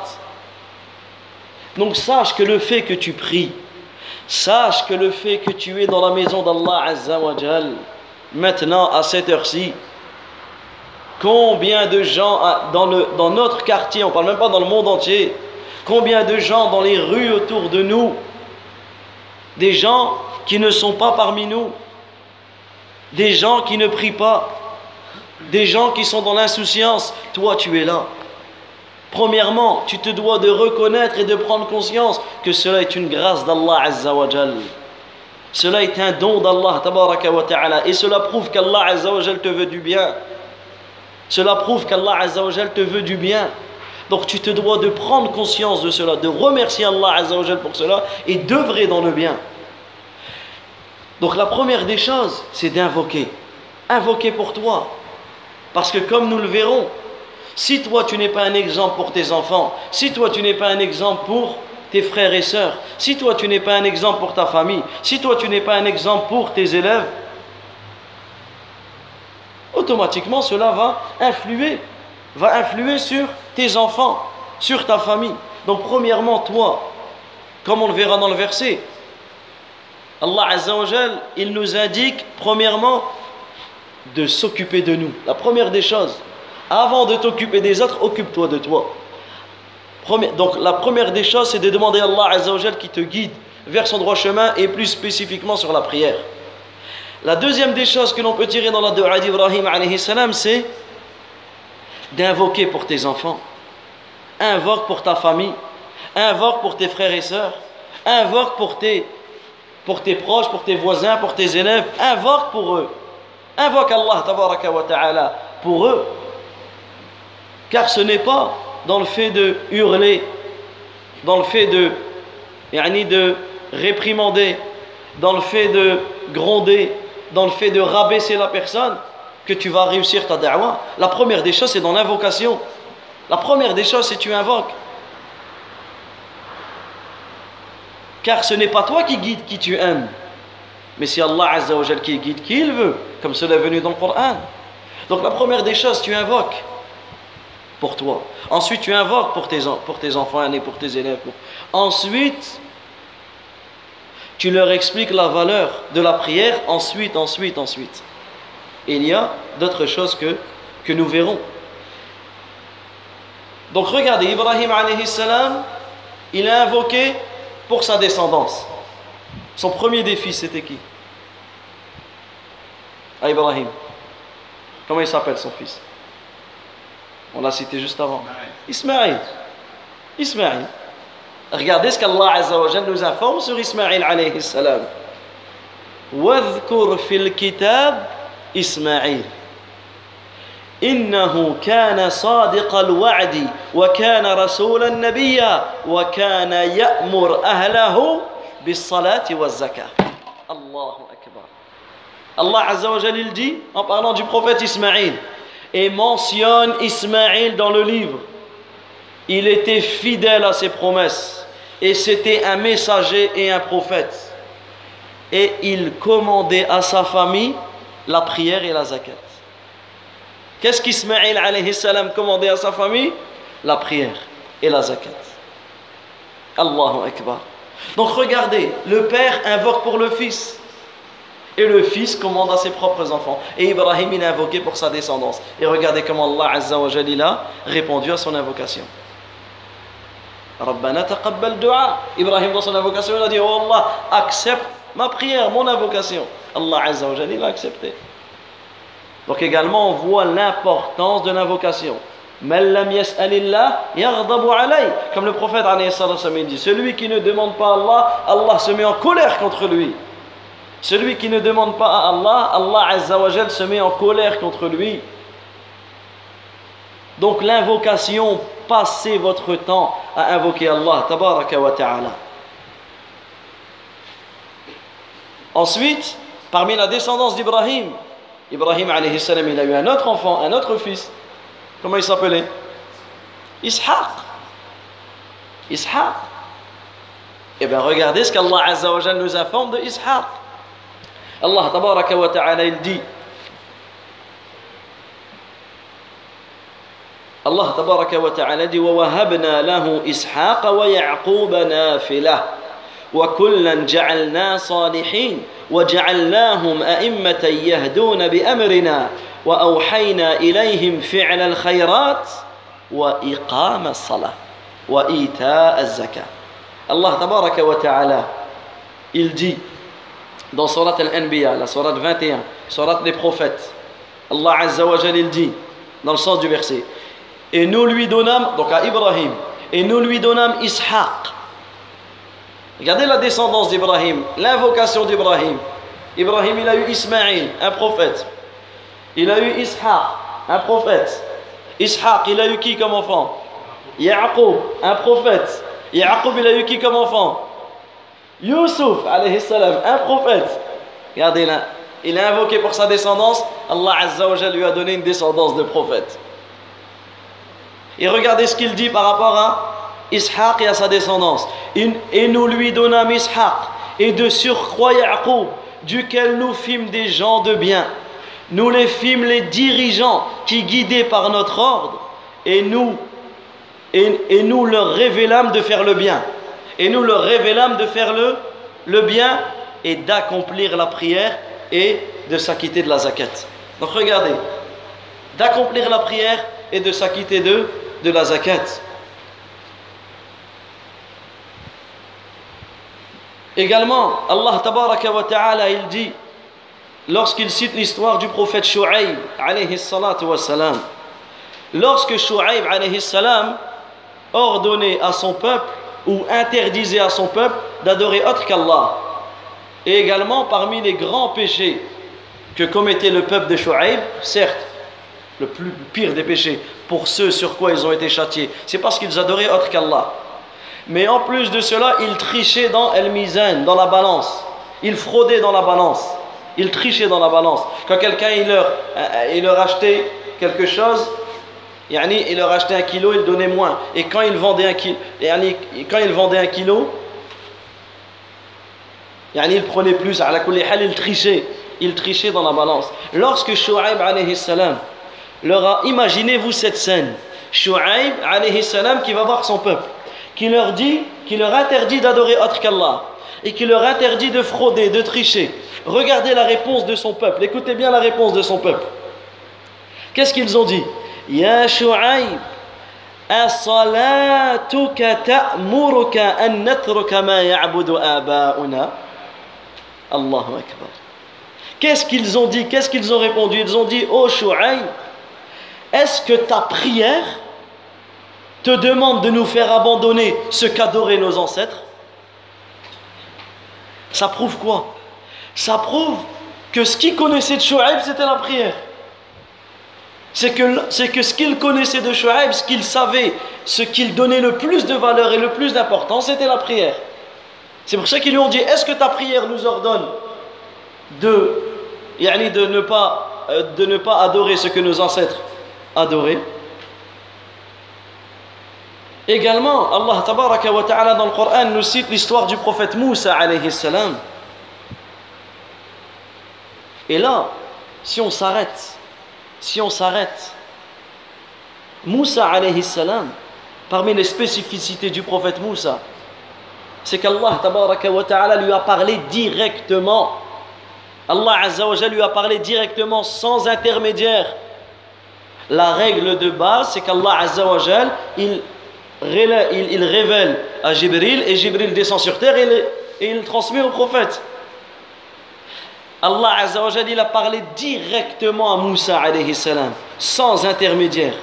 Et Allah tabaraka ta'ala lui a ordonné en premier lieu d'accomplir la prière. La première chose qu'Allah Azzawajal, lorsqu'il a parlé directement avec Moussa alayhi salam, c'est de lui de lui ordonner la prière. Et il ne lui a ordonné aucune chose avant la prière. Allah tabaraka wa ta'ala, il dit Allah Azzawajal, il nous cite dans les versets Surat Taha. La Surat, normalement, vous l'avez lu cette semaine. Surat 20, Surat Taha. Parce que la semaine dernière, on leur a donné des devoirs à nos jeunes. Et cette Surat, Allah Azzawajal, il nous cite dans cette Surat la parole qu'il y a eu avec Moussa. La parole qu'il y a eu avec Moussa. Imaginez-vous cette parole. Allah Azza wa Jalla dit Fastami' lima yuha. Écoute donc ce qui va être révélé. Fastami' lima yuha. Écoute donc ce qui va être révélé. Innani ana Allah. La ilaha illa ana fa'budni wa aqimi salata li. Écoute donc ce qui va être révélé. Certes, c'est moi, Allah Azzawajal. Il n'y a aucune divinité qui mérite d'être adorée en dehors de moi. Adore-moi donc et accomplis la prière pour te souvenir de moi. Et accomplis la prière pour te souvenir de moi. Ce verset nous indique, et même ces versets nous indiquent, la valeur immense et la place énorme que la prière a par rapport à tous les autres actes. Il ne lui a pas ordonné de faire de, jeûner, de faire le pèlerinage, de faire la zakat, de faire des sadaqat, d'être bon envers ses parents. Alors que tout ça, c'est des, des, actions énormes. Il ne lui a pas ordonné cela en premier, mais il lui a ordonné quoi? La salat, la prière. Et également, Allah wa ta'ala nous cite que la première chose qu'Allah a demandé à Moussa d'ordonner aux enfants d'Israël, c'est quoi C'est la prière. Allah Azza wa Jalla dit وأوحينا إلى موسى وأخيه أن تبوأ لقومكما بمصر بيوتا واجعلوا بيوتكم قبلة واجعلوا بيوتكم قبلة وأقيموا الصلاة Allah Azza wa Jalla dit et nous révélâmes à Moussa et à son frère Prenez pour votre peuple des maisons en Égypte. Faites de vos maisons un lieu de prière. Ici, faites de vos maisons une qibla. C'est-à-dire ici, faites de vos maisons un lieu de prière et soyez assidus dans la prière. Donc la première chose que Moussa salam a ordonné à son peuple, c'était, c'était la prière. Également, Allah nous cite l'histoire du prophète Daoud alayhi salam. Daoud, l'élu d'Allah Azza wa l'élu d'Allah, tabaraka ta'ala, le prophète d'Allah, tabaraka wa ta'ala. Lorsque Daoud, alayhi salam, deux hommes sont venus à lui, et là pour comprendre mieux l'histoire, lisez Sarat 38, Sarat Sad. Allah Azza wa nous explique que deux hommes sont venus à lui, et l'homme avait 99 brebis, il en avait une, c'était deux frères, le frère a tout pris, ils ont demandé à Daoud de trancher. Et Daoud a jugé dans cette affaire. Mais il a eu peur que c'était une épreuve qui venait d'Allah Azzawajal et il a eu peur de s'être trompé. Qu'est-ce qu'il a fait? Il s'est repenti à Allah tabaraka wa ta'ala. Il s'est repenti à Allah tabaraka wa ta'ala. Et Allah Azzawajal, il va nous citer dans le Coran que lorsque Daoud salam il a voulu se repentir à Allah, la première chose qu'il a fait pour se repentir c'est quoi? C'est la prière. La première chose qu'il a fait pour se repentir, c'est quoi? C'est la prière. Il s'est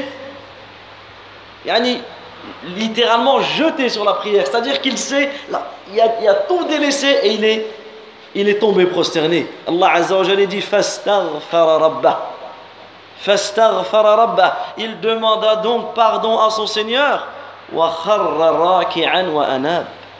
Et il est tombé prosterné et repenti et il s'est repenti. Et notamment après ce verset, comme après plusieurs versets dans le Coran, on se prosterne. Car il y a certains versets dans le Coran où que lorsque tu les lis, donc que tu sois assis ou que tu sois en prière, tu lis ce verset et tu te prosternes. Et ici, cette scène, Daoud alayhi salam, il a voulu se repentir, la première chose qu'il a fait, c'est qu'il est tombé. Il est tombé prosterné. Il est tombé prosterné. Également, Daoud alayhi salam, il avait un fils. Comment s'appelait le fils de Daoud alayhi salam? Il s'appelait Suleiman. Et Suleiman alayhi salam, un jour, on lui a présenté des chevaux de course, des chevaux magnifiques. Et il a tellement été occupé, préoccupé par ses chevaux, par cette vision, que la salade du Asar est partie. il a oublié de prier l'Asr. Il a oublié de prier l'Asr. Et quand il s'en est rendu compte, nous on oublie. On dit, ah, c'est bon, j'ai oublié, c'est pas, pas grave, ça arrive. Il a regretté, il a regretté, il était triste, il était en colère. Et il était en colère contre lui-même. Il était en colère contre lui-même parce qu'il a retardé la prière du Asr. Et Allah tabaraka wa ta'ala il dit à ce propos وَوَهَبْنَا لِدَاوُودَ سُلَيْمَانَ نِعْمَ الْعَبْدِ إِنَّهُ أَوَّابٌ Et à Daoud, nous fîmes don de Sulayman. Quel bon serviteur, il était plein de repentir. إذ عرض عليه بالعشي الصافنات الجياد Lorsque, dans l'après-midi, on lui présenta de magnifiques chevaux de course, فقال إني أحببت حب الخير عن ذكر ربي حتى توارت بالحجاب il dit, oui, je me suis complu à aimer les biens de ce monde au point d'oublier le rappel de mon Seigneur jusqu'à ce que le soleil soit caché derrière son voile.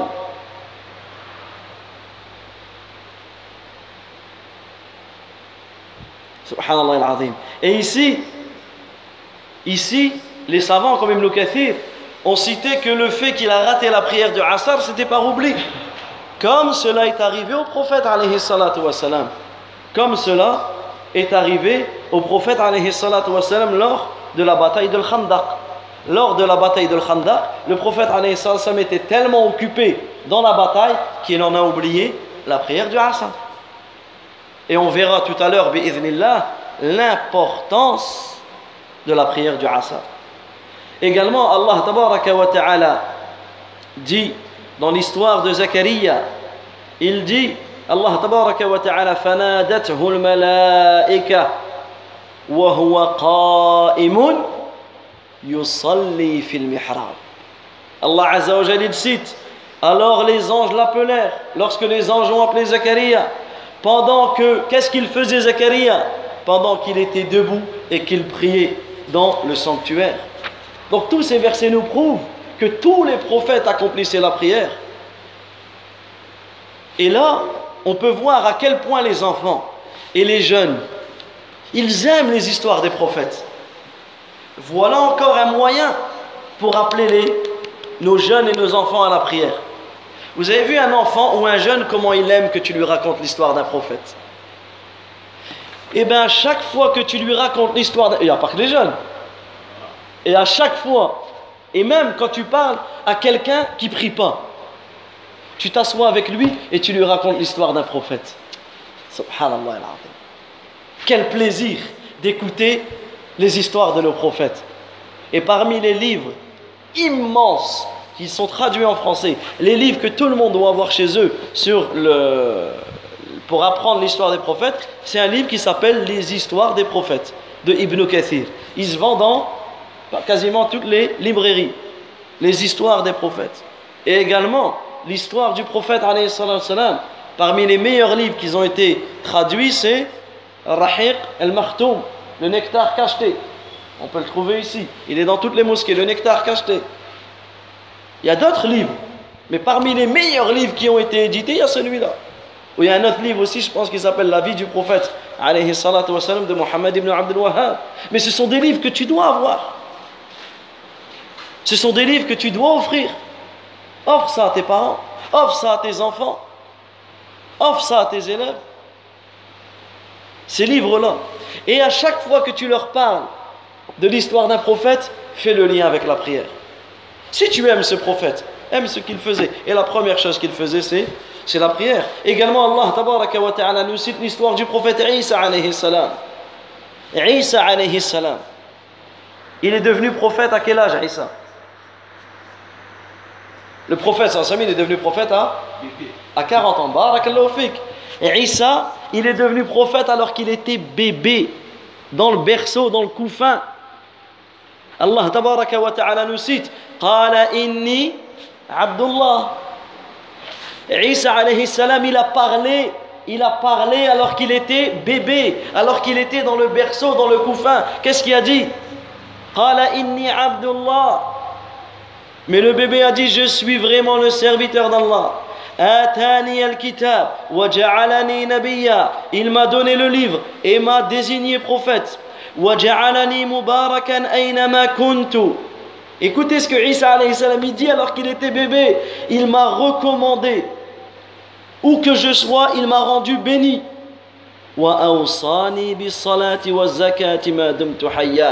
Et il m'a recommandé tant que je vivrai il m'a recommandé tant que je vivrai la prière et la zakat. La prière et la zakat. Allahu Akbar. Isa alayhi salam, bébé, quel miracle. Un bébé qui parle. Naam, Isa alayhi salam. Et qui dit qu'Allah Azza wa lui a recommandé la prière et la zakat.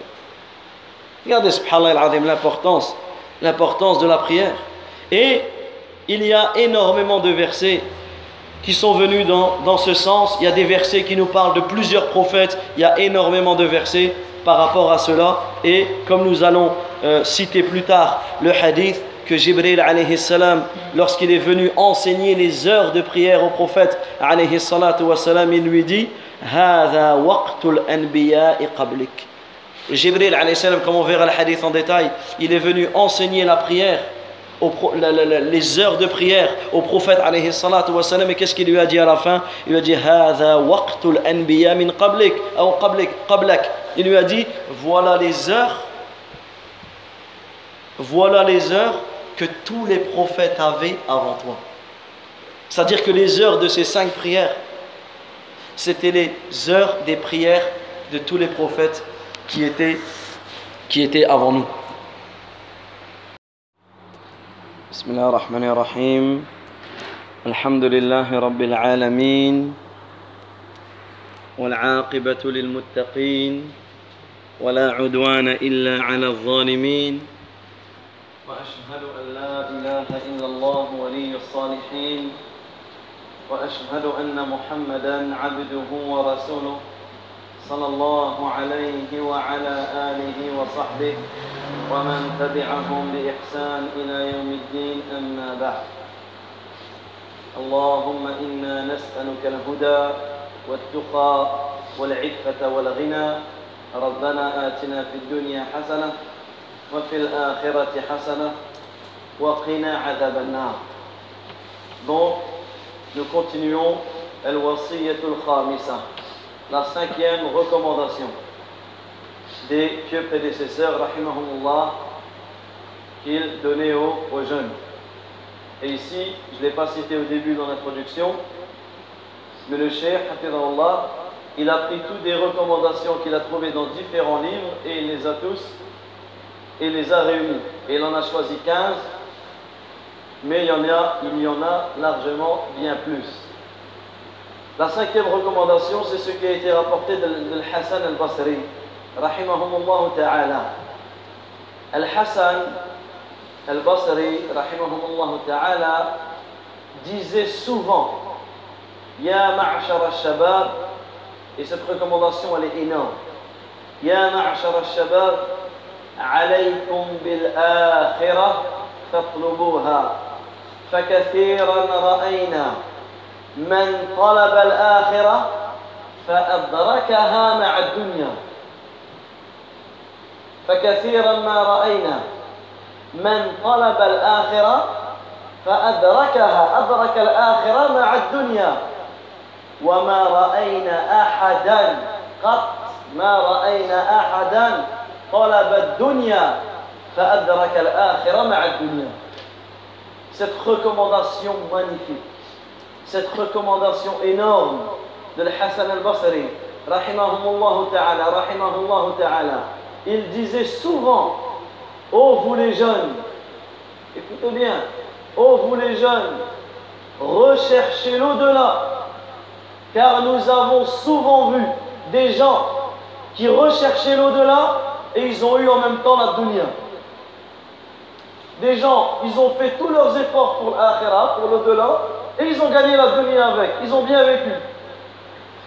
Il dit, mais on n'a jamais vu quelqu'un rechercher la dunya et gagner l'akhirah. Chose, rechercher l'au-delà, rechercher la vie future, rechercher le paradis et le fait d'être sauvé de l'enfer. Parce que si tu vas faire ça, automatiquement, tu vas avoir une bonne vie. Donc tu vas gagner cette vie d'ici-bas et la vie de delà Mais si ton seul souci c'est cette vie, eh ben c'est impossible que tu vas gagner l'au-delà. C'est impossible que tu vas gagner l'au-delà. C'est pour cela qu'ici, Al-Hassan, il nous dit qu'il incite les jeunes que leur souci, leur principal souci, soit l'au-delà, soit de savoir si tu vas aller au paradis ou si tu vas aller en enfer. Ta seule préoccupation, ta plus grande préoccupation, c'est la préoccupation pour travailler pour ton au-delà et pour te rapprocher de, ton Seigneur. Et si tu fais cela, tu auras une part. Si tu fais cela, tu auras une part dans, dans l'au-delà. Donc toi le jeune, si tu fais en sorte que ton but soit l'au-delà, tes efforts, tes ardeurs, ta préoccupation, tes soucis, soient pour ta vie future, celui qui fait cela aura une part dans les deux. Et on ne doit pas comprendre que ton, ton seul souci, ça doit être l'akhira, ou ton plus grand souci, ça doit être l'au-delà. On ne doit pas comprendre que tu dois que adorer Allah Azzawajal et rien faire. Tu ne dois pas travailler, tu ne dois pas faire tes études, tu ne dois pas rechercher un logement, etc. Non. Ça, c'est pas ça qu'on dit. Nous, on dit ton principal souci, c'est ton paradis et ton enfer. Mais ça ne t'empêche pas de vivre. Le musulman, il vit. Le musulman, il va à l'école et il est excellent dans ce qu'il fait. Le musulman, il révise ses leçons et il passe un diplôme. Le musulman, il va travailler. Et il est excellent dans son travail et il respecte les, les règles. Mais à côté de ça, ce n'est pas, ta plus grande préoccupation. Ce n'est pas ta plus grande préoccupation. Et ce que tu fais, le travail que tu fais, les études que tu fais, la vie que tu fais, ta recherche de, de logement que tu fais, tout ça c'est une cause pour servir ta religion. Mais que cette dunya ne soit pas dans ton cœur, mais qu'elle soit dans, dans ta main. Car il est détestable pour le musulman d'être un poids pour les gens. C'est pas t'es là à la mosquée, tu pries toute la journée et tu vas aller demander à manger à tout le monde. T'es encore un poids pour tes parents, t'es encore un poids pour euh, tes frères, tes sœurs. Non, le musulman, il y a cette autonomie. Cette autonomie. Mais que ton plus grand des soucis, c'est l'au-delà. Mais cela ne veut pas dire que tu délaisses cette vie. Allah Azza wa dans le Coran dit « la tansa nasibaka » la 28 le verset 77. Et n'oublie pas ta part en cette nuit. Le prophète il disait dans ses invocations Wala taj'al, wala taj'al dunya akbara hammina, wala mablagha ilmina. Ne fais pas que mon plus grand souci soit ou euh, wala taj'al dunya akbara.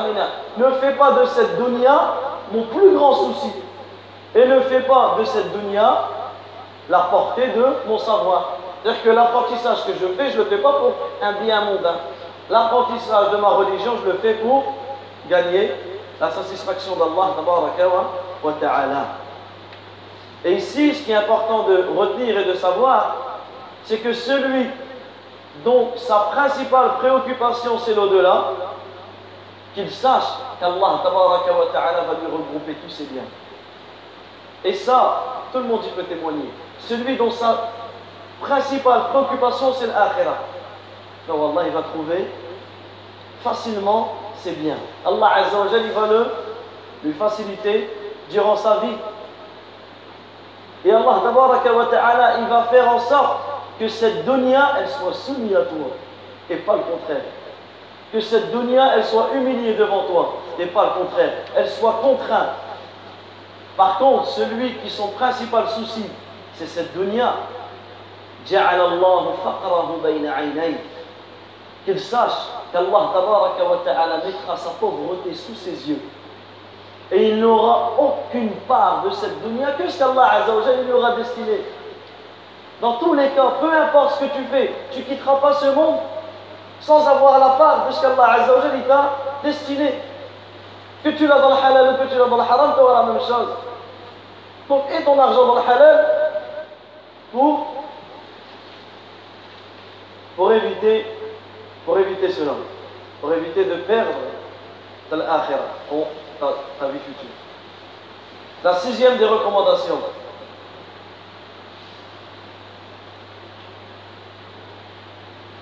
C'est ce qui nous est parvenu d'après Uqba ibn Abi Hakim. Rahimahullah ta'ala. Il dit كنا نجلس إلى عون بن عبد الله فيقول لنا معشر الشباب قد رأينا الشباب يموتون فما ينتظر بالحصاد إذا بلغ المنجل فما ينتظر بالحصاد إذا بلغ المنجل وكان رحمه الله تعالى يمس لحيته Ici, écoutez ce qu'il dit. Il dit Nous nous asseyons auprès de Aoun ibn Abdullah. Et Aoun ibn Abdullah, il était une personne âgée. Et il disait Oh, vous les jeunes, écoutez bien ce qu'il dit. Oh, vous les jeunes, nous avons vu des jeunes mourir. Qu'attend la récolte si elle a atteint Qu'attend la récolte si elle est atteinte par le fossile? Et il touchait sa barbe Le fossile, c'est quoi? C'est la chose par laquelle, vous avez vu quand il y a les, cultivations, quand la récolte, elle atteint, quand les fruits deviennent mûrs, qu'est-ce qu'on fait? On coupe, là, ça y est, le fruit est mûr, ça y est, on, on fait disparaître. Lui, il dit ça. Entre guillemets, moi, je, suis devenu vieux, je suis devenu mûr. Ça y est, moi, le fossile, il va venir.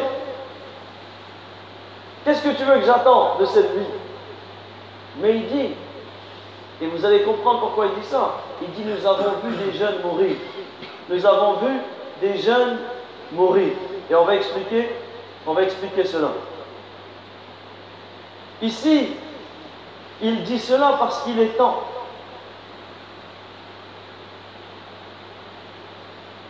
Il a dit ça dans le sens, c'est qu'il est temps pour que celui qui a atteint son âge de se faire récolter, comme on l'a cité? Et ce qu'il a ici, il a voulu attirer l'attention des jeunes sur le fait que la personne, elle ne se fasse pas tromper par sa vision. Parce que quand tu vois une personne âgée, automatiquement, tu crois que tu vas vivre comme lui. Tu vois une personne qui atteint 80, 90 ans, 100 ans, tu dis, ah ben, comment je serai, moi, je serai comme lui? Comme si tu étais certain d'atteindre le même âge que, que lui. Toi, tu vois ton père, il est là, alhamdoulilah, il a 50 ans, 60 ans. Pour toi, tu vas être dans la même, tu vas vivre ce que lui vit. Mais qui t'a dit que tu allais vivre le même âge que ton père? Et là, et c'est pour ça qu'il a dit, qu'il dit, rahimallah, il dit, nous avons vu des jeunes mourir. C'est-à-dire que ne sois pas trompé par, par cette vision. Parce que beaucoup, quand ils voient des personnes âgées, ils sont certains qu'ils vont vivre comme eux. Et le fait de penser que tu vas vivre comme eux, tu vas négliger plein de choses. Alhamdulillah, mon père a 55 ans, il a fait son âge. À 50 ans. Bah, moi aussi, je vais faire comme lui. Non, mais qui te dit que tu auras le même âge que lui? C'est-à-dire que tu vas négliger des choses dans ta jeunesse, et ça, pour faire attention à cela. Parce que le jeune, qu'est-ce qu'il va faire s'il pense comme ça? Il va remettre des choses à demain. Et écoutez le vers de poésie également ici, il disait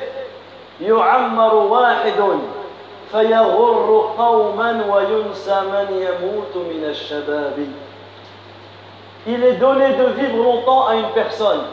Il est donné de vivre longtemps à une personne. Et ici, quand on cite des vers de, poésie, sachez que la poésie en islam fait partie des grandes sciences de la langue arabe. Les poèmes arabes font partie des grandes sciences de la langue arabe. Et pour ceux qui ont... Il n'y a pas de bac L ici, dans la filière littéraire, ceux qui ont, étudié donc la filière littéraire, les poèmes, etc., la plupart, beaucoup, beaucoup de poèmes européens, ils les ont, tirés, ils ont puisé dans la poésie arabe. Et tous les grands poètes reconnaissent, reconnaissent à quel point les poèmes arabes étaient de très haut niveau. Et sachez que dans la religion, les savants nous ont facilité la tâche. Des fois, il y a des choses à apprendre, ils les ont résumées dans des vers de poèmes. Parce qu'un poème, c'est plus simple à, apprendre. C'est-à-dire que toi, tu apprends ce vers et après, tu en tires les, les conséquences. C'est pour ça que c'est important de comprendre quand on cite les vers de poésie parce que c'est une chose par laquelle on peut euh, se on peut prouver des choses par rapport à cela.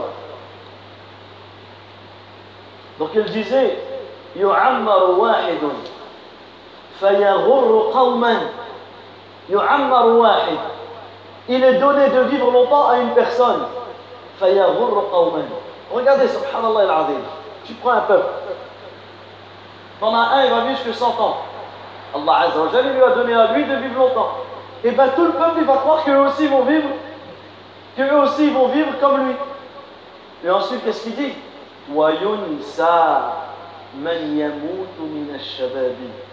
Et il est oublié ceux qui meurent parmi les jeunes. On va plus, on va plus penser à celui qui vit longtemps qu'à celui qui meurt parmi les, parmi les jeunes. Et ici, quand tu regardes dans une famille,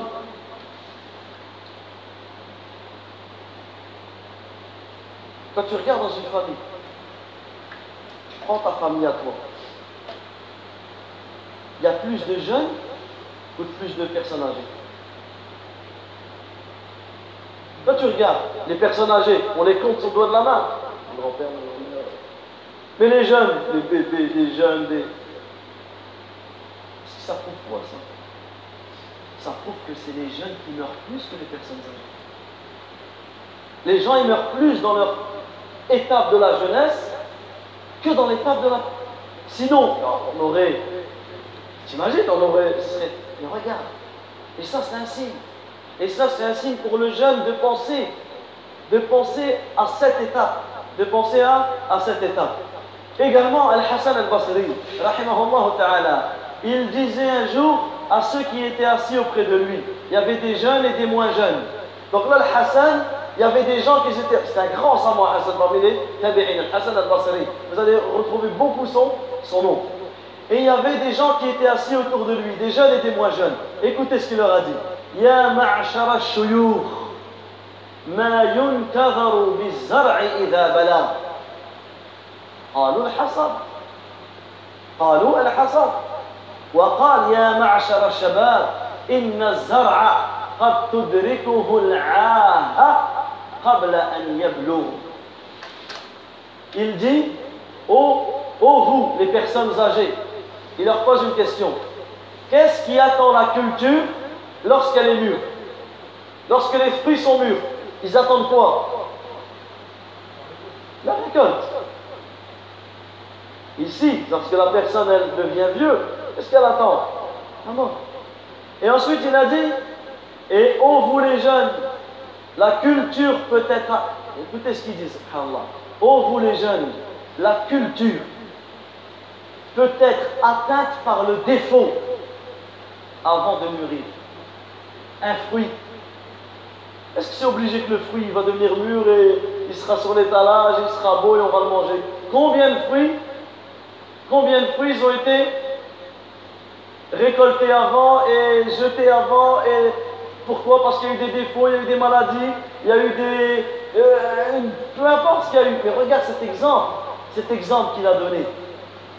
C'est-à-dire que ne pense pas, ne remets pas demain, ne remets pas demain, mais profite maintenant de ta situation. Car combien de nos jeunes avaient des projets Combien de nos jeunes avaient le projet de prier Combien de nos jeunes avaient le projet de jeûner Combien de nos jeunes avaient le projet de faire le hajj, faire le pèlerinage Mais ils ont été saisis par la mort avant. Et ça, si le jeune ne prend pas en considération pour lui, pour son étape de sa vie, c'est qu'il n'a pas compris grand-chose. Donc on se doit de prendre conscience de, cela et de préserver et de profiter de cette étape de la jeunesse. Également, il est important que le musulman vive avec cette parole, avec cette parole magnifique qui a été rapportée dans le Sahih de l'imam Bukhari, qui a été rapportée du prophète alayhi salatu wa. Ici, il a été rapporté mawqoufan, hein. donc avec la chaîne de, transmission qui, qui ne qui remonte pas directement au prophète alayhi cette parole magnifique. Iza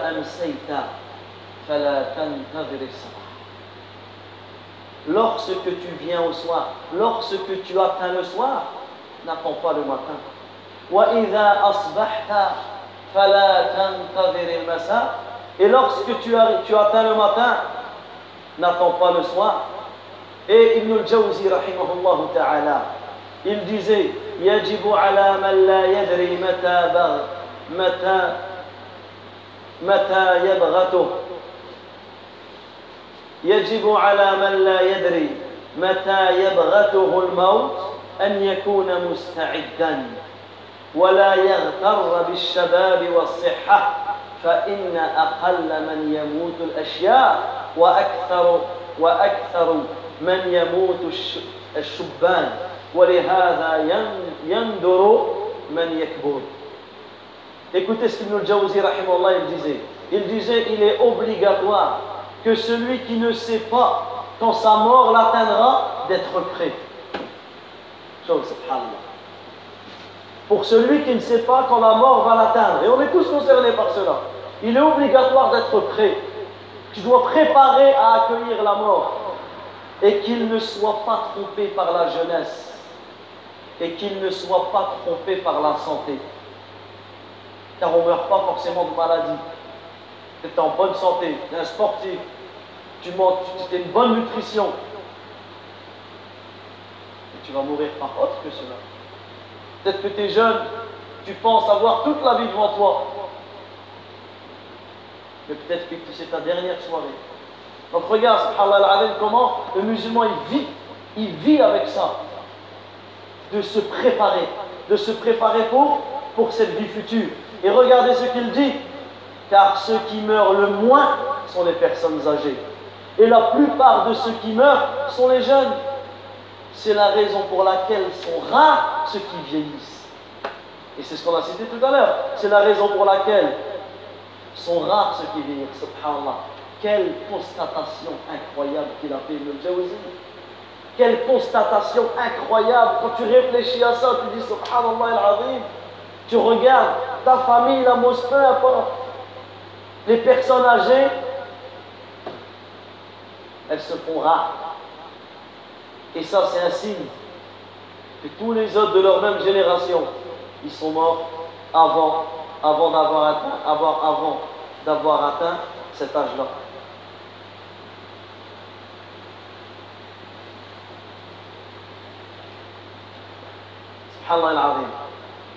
Comme ici, il dit, dit, tu regardes une famille.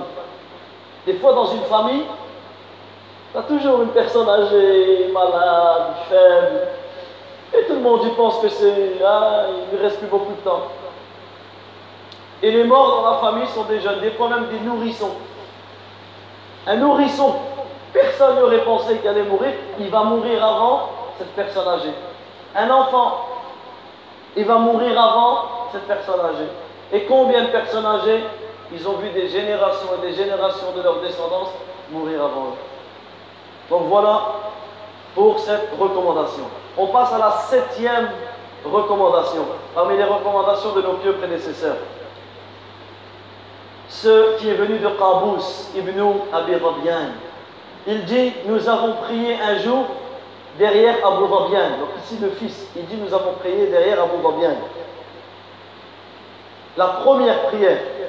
صلينا يوما خلف أبي ربيان صلاة الأولى ونحن شباب كلنا من الحي عجيب سبحان الله ونحن شباب كلنا من الحي إلا المؤذن فإنه شيخ فلما سلم التفت إلينا ثم جعل يسأل الشباب من أنت؟ من أنت؟ فلما سألهم قال على على وجه الحث والتشجيع والتنشيط لهم إنه لم يبعث نبي إلا وهو شاب إلا وهو شاب ولم يؤت العلم خير منه ولم يؤت العلم خير منه وهو شاب. Il dit, nous avons prié derrière Abu Dhabian, la première prière. La première prière ici, c'est le Fajr. Et nous étions tous des jeunes du quartier. Nous étions tous des jeunes du quartier sauf le mu'addin. Celui qui faisait l'adhan, ce n'était pas quelqu'un du, du quartier. Et il dit, et c'était une personne âgée. C'était, ce mu'addin, c'est une personne âgée. Et lorsque Abu Dhabian il a salam, il a, terminé la prière, il s'est tourné vers nous et il a dit Qui es-tu, toi? Qui es-tu? Il a commencé à les interroger. Et quand il a fait connaissance avec eux, il a commencé à les inciter et à les, et à les encourager. Et regardez quelle incitation il leur a dit. Il leur a dit Il n'y a pas eu de prophète envoyé sans qu'il n'était jeune. Il n'y a pas eu de prophète envoyé sans qu'il n'était jeune, sans qu'il ne soit jeune. Et la science ne donne pas de bien si ce n'est alors qu'il est jeune. Dans le sens, et la science n'est pas donnée à meilleur qu'un jeune. L'importance d'apprendre la science durant, durant ta vie, durant ton, ta jeunesse. C'est pour cela, en fait, qu'est-ce qu'il leur a informé? Il leur a informé de profiter du bien de la jeunesse, de la baraka, de la bénédiction de la jeunesse, car la jeunesse, c'est une immense opportunité. C'est une immense opportunité pour prendre ses provisions, pour acquérir le savoir, pour adorer Allah, car tu as toute l'énergie et toute la force. On passe à la huitième des recommandations. Ce qui est venu de l'imam Ahmed dans son kitab Al-Wara, dans son livre Al-Wara. D'après Abdul Wahhab al-Thaqafi, رحمه رحمه الله تعالى. قال خرج علينا أيوب. أي السختياني رحمه الله فقال يا معشر الشباب احترفوا. يا معشر الشباب احترفوا. لا تحتاجون أن تأتون أن تأتوا أبواب هؤلاء. وذكر من يكره. Ici, il dit, il dit, Ayoub est sorti vers nous. Ici, Ayoub, Sirtiani, qui faisait partie des, des pieux prédécesseurs. Il dit Ayoub est sorti vers nous. Et il a dit écoutez, écoutez cette recommandation magnifique. Oh, vous les gens, oh, vous les jeunes, oh, vous les jeunes, exercez un métier. Oh, vous les jeunes, exercez un métier. Vous n'avez pas besoin d'aller à telle porte et à telle porte. Et il a commencé à citer des gens qu'il détestait. Elle dit, tu n'as pas besoin d'aller demander à un tel, d'aller demander à un tel, d'aller demander à un tel. Une fois tu deviens âgé, tu vas demander à qui tu feras un poids pour les gens. Non? Fais un métier, spécialise, spécialise-toi durant ta jeunesse, ça va te servir toute ta vie. Ça va te servir toute ta vie. Et pour ceux qui ont encore cette possibilité d'être encore à l'école, Wallah, ne lâchez rien. Ne lâchez rien. C'est un temps, c'est un temps à passer. Mais passez vos diplômes, passez des spécialités. Parce que celui qui a des diplômes, après c'est lui qui pourra choisir son métier. C'est toi. Imagine cette scène, que c'est toi qui pourras choisir où tu vas travailler. Et des fois, rien qu'en regardant nos parents, nos propres parents, qui font un travail, mais à contre-coeur. Tu le vois partir au travail, tu sens, tu sens la tristesse sur son visage. Tu le vois revenir du travail épuisé. Et tu ne sais même pas ce que ton père ou ta mère elle a subi au travail. Ils ne te le disent pas. Toi, tu peux avoir maintenant, durant ta jeunesse, la possibilité de choisir un métier que tu aimes. Et il n'y a rien de plus beau que de te lever le matin pour faire quelque chose que tu aimes. Il n'y a rien de plus beau que de te lever le matin, de gagner ton risque avec une chose que tu aimes. Donc regardez cette recommandation. Ya ma'ashara shabab, Ayez un métier, exercez un métier. Vous n'avez pas besoin d'aller aux portes de cela et de cela. Donc regardez cette recommandation exceptionnelle. C'est avec l'apprentissage de la science. Regardez quand on, quand, réunit les recommandations depuis le début. Avec l'acquisition de la science, il y a le fait de faire un métier. C'est-à-dire que même que tu apprends ta religion, c'est pas que tu vas rester à, la mosquée toute la journée. Un jour, Omar ibn Khattab, il a vu des gens rester dans la mosquée dans, une heure, ou c'est une heure où les gens sont au travail. Il leur a dit Qu'est-ce que vous faites là? À coup de bâton, il les a fait sortir. À coup de bâton, il les a fait sortir de la mosquée. D'autres, lui ont dit On adore Allah. Il a dit Pourquoi nous, on n'adore pas Allah? Adorer Allah, Azza wa Jal, c'est pas simplement rester dans la mosquée toute la journée, mais faire un travail, bien sûr, un travail qui, respecte les, les- les règles de notre religion. Un travail qui respecte les règles de notre religion, c'est une adoration. C'est une adoration. Le musulman se doit d'exercer un métier, d'avoir une spécialité. Comme ça, lorsqu'il va s'affaiblir et vieillir, il aura, euh, il aura cette spécialité et il pourra se subsister à lui-même. Il ne, devra pas être un poids pour les autres, courir à droite, courir à gauche, mendier, demander des choses aux gens. Et il pourra également dépenser pour sa famille, pour ses enfants. Et il ne sera pas un poids pour, pour les gens. Et sachez, wa Sachez que la plus bénite des subsistances, la meilleure des subsistances, la subsistance la plus profitable, c'est celle que tu as récoltée de tes propres mains. C'est celle que tu as récoltée de tes propres mains. Donc, ainsi qu'ils aient une profession, un métier qu'ils maîtrisent lors de leur jeunesse. On passe à la neuvième recommandation parmi les, commo- les recommandations de nos pieux prédécesseurs, rahimahumullah ta'ala, qu'ils ont donné aux, aux jeunes. Et c'est ce qui a été rapporté de Ja'far, rahimahullah ta'ala, il dit كان ثابت البناني البناني البناني il dit ثابت البناني رحمه الله تعالى يخرج إلينا يعني كان ثابت أو كان ثابت البناني رحمه الله تعالى يخرج إلينا وقد جلسنا في القبلة فيقول يا معشر الشباب حلتم بيني وبين ربي أن أسجد له وكان قد حببت إليه الصلاة Ici, on a une recommandation énorme sur le comportement que les jeunes doivent avoir dans la mosquée. Tout à l'heure, on a cité le comportement des anciens, des personnes âgées. Dans la mosquée, ils ne doivent pas critiquer, crier sur les jeunes, les faire fuir. Mais attention aux jeunes. Attention aux jeunes qui, à certains moments, prennent la mosquée comme lieu de rencontre, prennent la mosquée comme local à jeunesse. Écoutez, Thabit rahimahullah, il, donc Ja'far, il dit que Thabit, il est venu vers nous. Il est venu vers nous alors que nous étions assis. Nous étions assis en direction de la Qibla. Et là, il leur a dit, oh les jeunes, vous vous interposez entre moi et mon Seigneur pour que je me prosterne pour lui. Parce qu'il aimait tellement la prière, il aimait beaucoup la prière, que là, les jeunes, le Yani était dérangeant pour celui qui, qui est venu prier.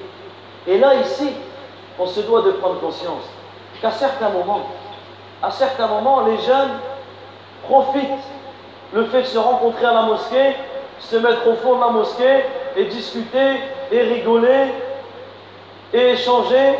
Le problème, c'est quoi? C'est bien, vous êtes à la mosquée, c'est magnifique, c'est beau. Mais venez à la mosquée pour adorer Allah Azza wa Jal. Si c'est venir à la mosquée pour déranger ceux qui adorent Allah Azza wa Jal, là l'intérêt est nul.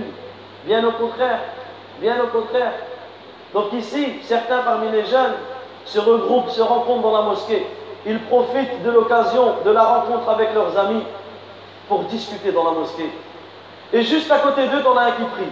Juste à côté d'eux, t'en as un qui lit le Coran. Juste à côté d'eux, t'en as un qui fait des du'a. Et lui en train de rigoler. Et lui en train de parler du, match de foot. Et lui en train d'échanger euh, des textos. Certains, vont même répondre au téléphone. Certains, ils ont même leur téléphone dans leur poche.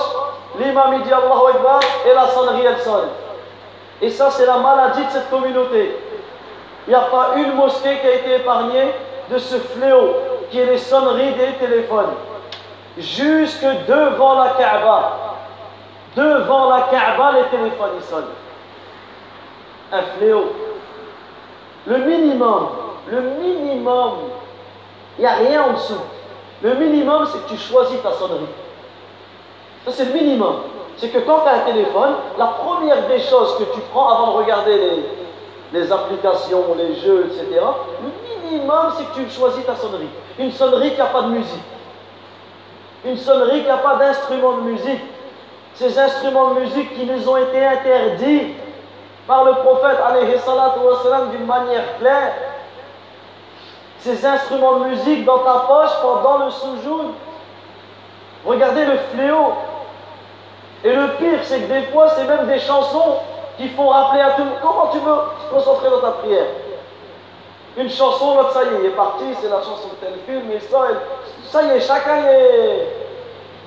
T'imagines que tu es la cause de déconcentrer ces gens? Donc le minimum, tu choisis ta sonnerie. Également, prends garde à ne pas mettre en sonnerie le Coran.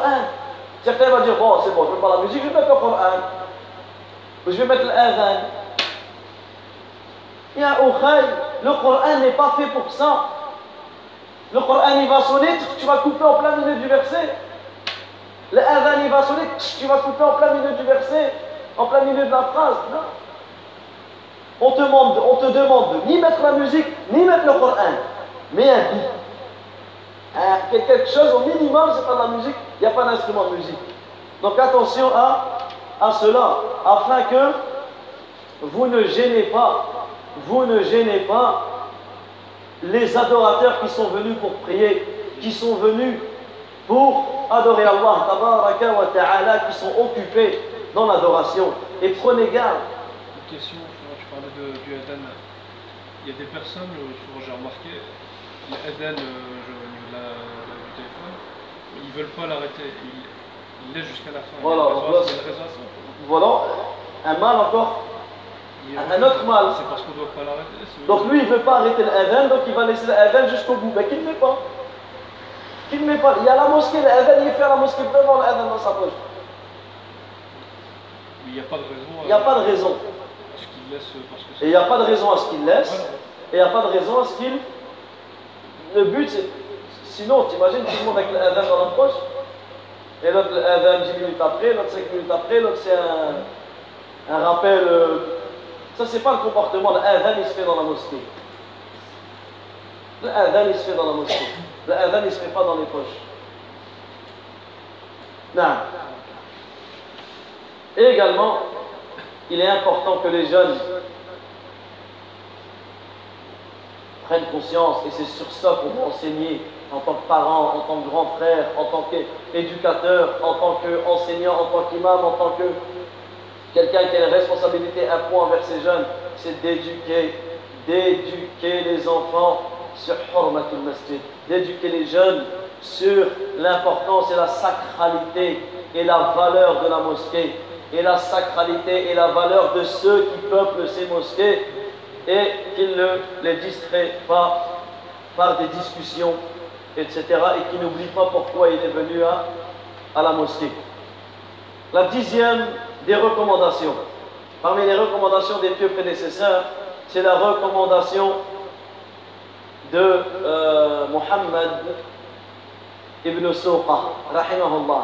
يقول أو قال لقيني ميمون ابن ابن مهران فقلت حياك الله فقال هذه تحية الشباب قل بالسلام قل بالسلام أي سلم.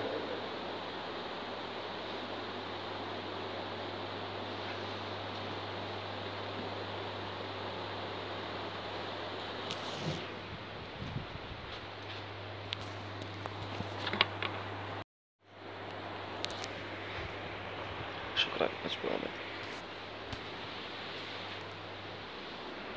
الوصية العاشرة.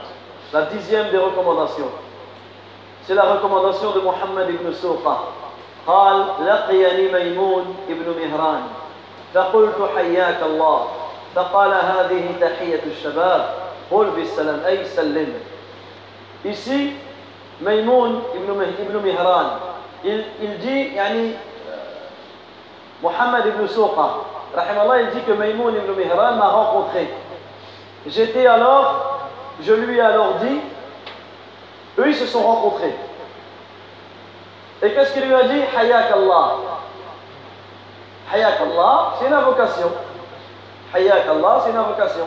Tu demandes à Allah Azzawajal de lui prolonger sa vie dans l'obéissance. Qu'est-ce qu'il lui a dit? Il lui a dit ça, c'est la salutation des jeunes. Ça, c'est la salutation des jeunes. Salim, dis le salam, dis salam alaikum. Dis la salutation du prophète alayhi salatu wa salam. Et ici, on en tire quoi? On en tire que certains jeunes, ils ont des salutations qu'ils aiment bien. Et des fois, leurs salutations, ils vont la passer avant le salam. Ou ils vont la considérer meilleure et ils vont délaisser le salam. Ou ils vont dire le salam et leur salutation. Et là, les jeunes doivent prendre conscience de l'importance, l'importance du salam. L'importance du salam. Le prophète, alayhi salatu wa salam, il dit La tadkhulul jannah hatta tu'minu. Vous n'entrerez pas au paradis sans que vous ne serez véritablement des croyants. Wala tu'minu hatta tahabbu. Et vous ne serez pas véritablement croyants tant que vous ne vous, vous aimerez pas les uns les autres. أفلا أدلكم على شيء إذا فعلتموه تحاببتم أفشوا السلام بينكم Ne voulez-vous pas que je vous indique une chose par laquelle, si vous la faites, vous allez vous aimer entre vous, passez le salam entre vous. Allahu Akbar. Le salam, assalamu alaykum wa rahmatullahi wa barakatuh.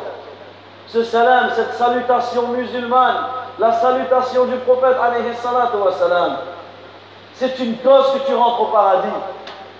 il y a énormément de mérite dans le fait de passer le salam.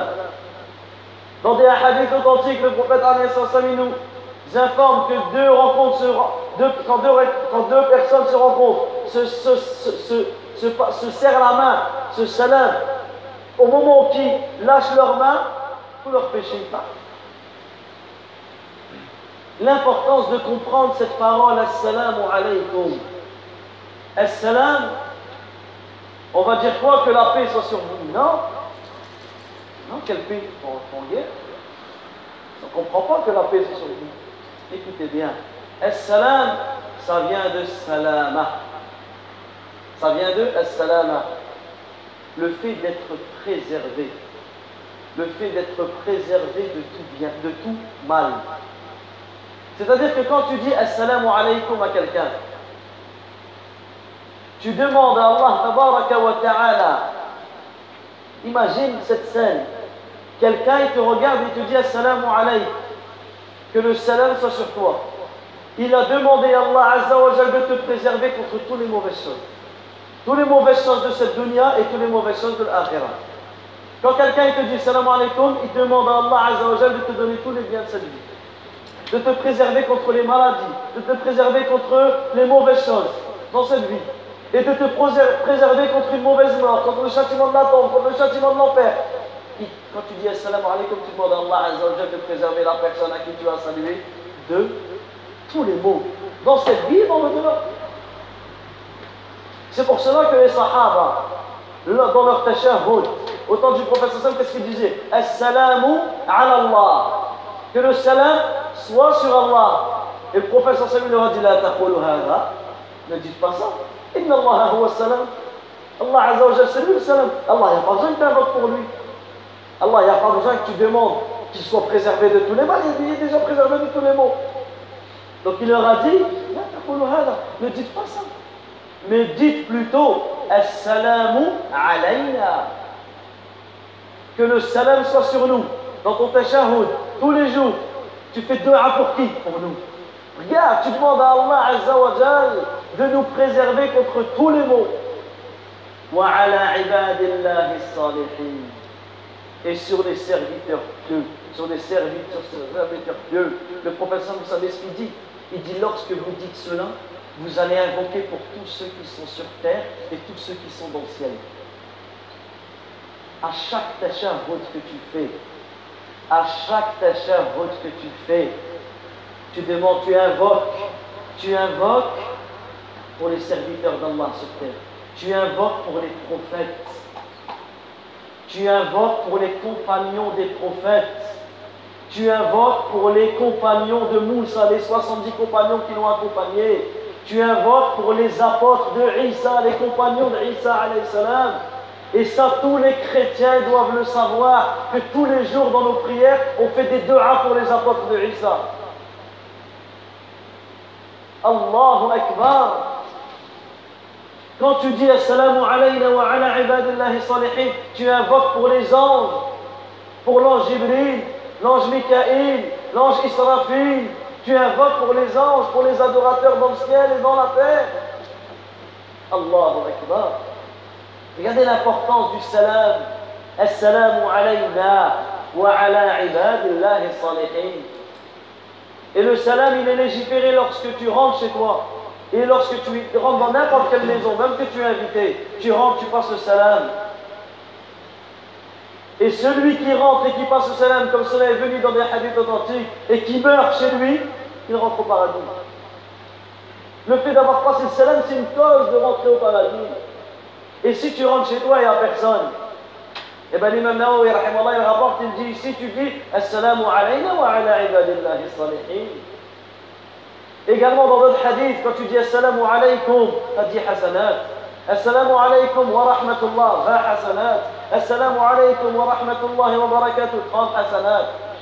Allah Azza wa dans le Coran nous dit dans son Al-Hujurat comment répondre au salam. Certains des fois ils te disent salam. Quoi salam Salam, ça passe. Salam alaykum, c'est le minimum. Salam, moi tu m'as rien dit.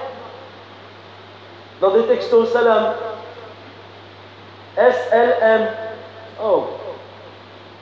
Ça te coûte quoi de dire Assalamu alayka, Assalamu alaykum, Assalamu alayki pour une fille Ça te coûte quoi Tu invoques une dua pour lui.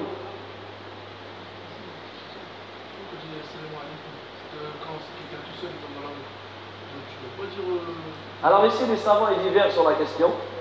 Est-ce que, quand tu vois quelqu'un tout seul, est-ce que tu dis Assalamu alaykum Certains savants, ils ont expliqué en disant, tu le dis au pluriel, parce que tu salams la personne et les anges qui, qui l'accompagnent.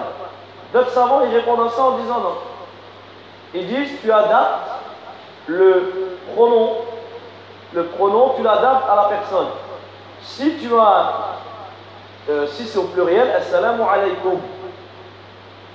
Si tu rencontres quelqu'un, un, homme, assalamu alayka. Une femme, assalamu alayki. Deux personnes, assalamu alaykuma Que des femmes, assalamu alaykum. Des femmes et des hommes, ou que des hommes, assalamu alaykum, etc. Donc ici, tu, que le salut soit sur toi, que le, que le salut soit sur vous, etc. D'accord Ici, Allah alam, il y a cinq avis sur la question. على كل حال الأمر واسع بفضل الله عز وجل. C'est un, le, but c'est de passer le salam. Également, tu te dois de répondre pareil ou plus. Si quelqu'un te dit Assalamu alaykum, au minimum, tu lui dis Wa alaykum salam.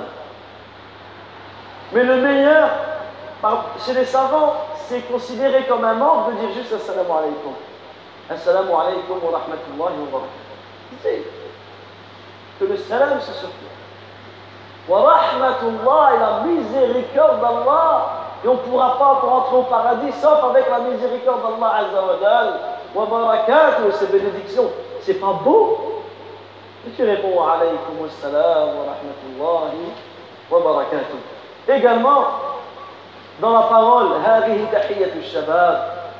ça c'est la salutation des jeunes. Alors qu'il y a fait une dua hayak Allah. Et certains savants ont autorisé de saluer comme cela, mais d'autres ont réprimandé cela. Que dire des paroles aujourd'hui? Bien encore. Des chèques, des trucs, des... ou ceux qui se font la bise tout le temps. Ça aussi, il y en a, tout le temps, ils se font la bise. C'est la sunna, c'est se serrer la main. Tout le temps, ils vont faire la bise. Alors, ils vont te mettre leur tête. D'autres, ils vont t'embrasser l'épaule. D'autres, ils vont te. Allah. Chacun, il va ramener sa nouvelle, sa nouvelle mode ou sa nouvelle. Et il pense que on va se faire la bise tout le temps. Mais pourquoi on va me faire la bise? Serre-moi la main. Donc ça, c'est des choses qui sont importantes. Voilà, ou le... Ça, ça, ça, se fait encore, ça, chez notre époque, ça se faisait, mais c'est encore ça. Toutes ces choses-là, le musulman, il doit se restreindre. Il doit se restreindre à ce à quoi est venue la sunna du prophète alayhi salatu. Également, écoutez ce hadith. Et ensuite, on passe à la onzième euh, recommandation. Le prophète alayhi nous dit Man.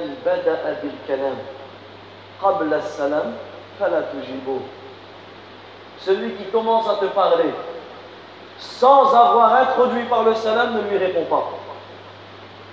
Quelqu'un qui te parle sans avoir passé le salam, tu ne lui réponds pas. Tu ne lui réponds pas. Donc, donc ça c'est important. Même quand tu reçois un message, quand tu reçois un message, quelqu'un dit salam alaikum. Tu es obligé de lui répondre. Et les savants, ils ont même défini comment.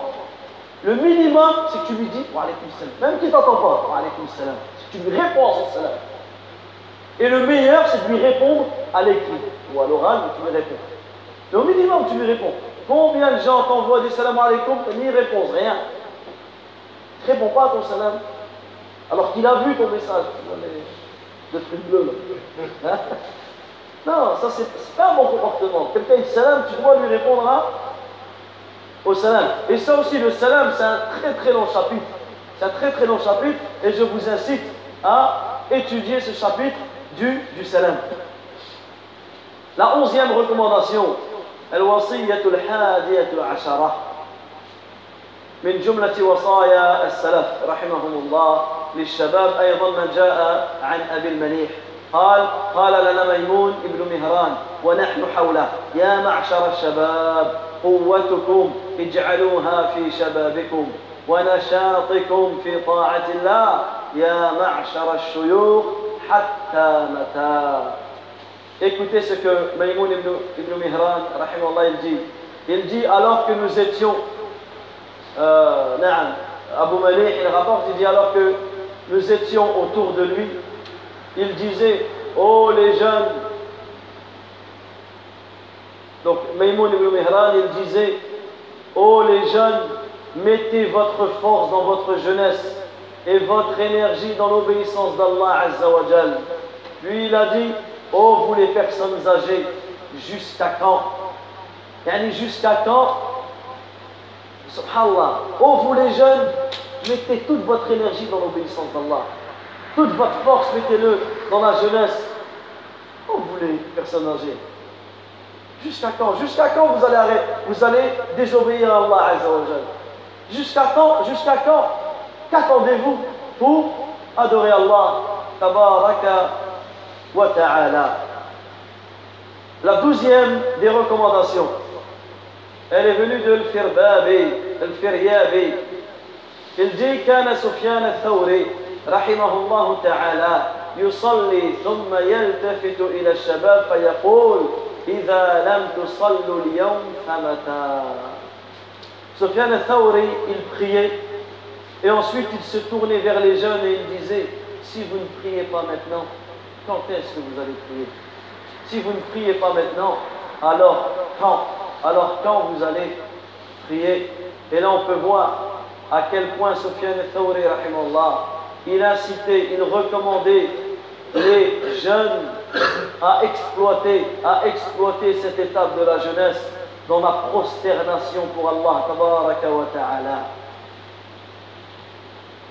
Et là, on doit méditer. On doit méditer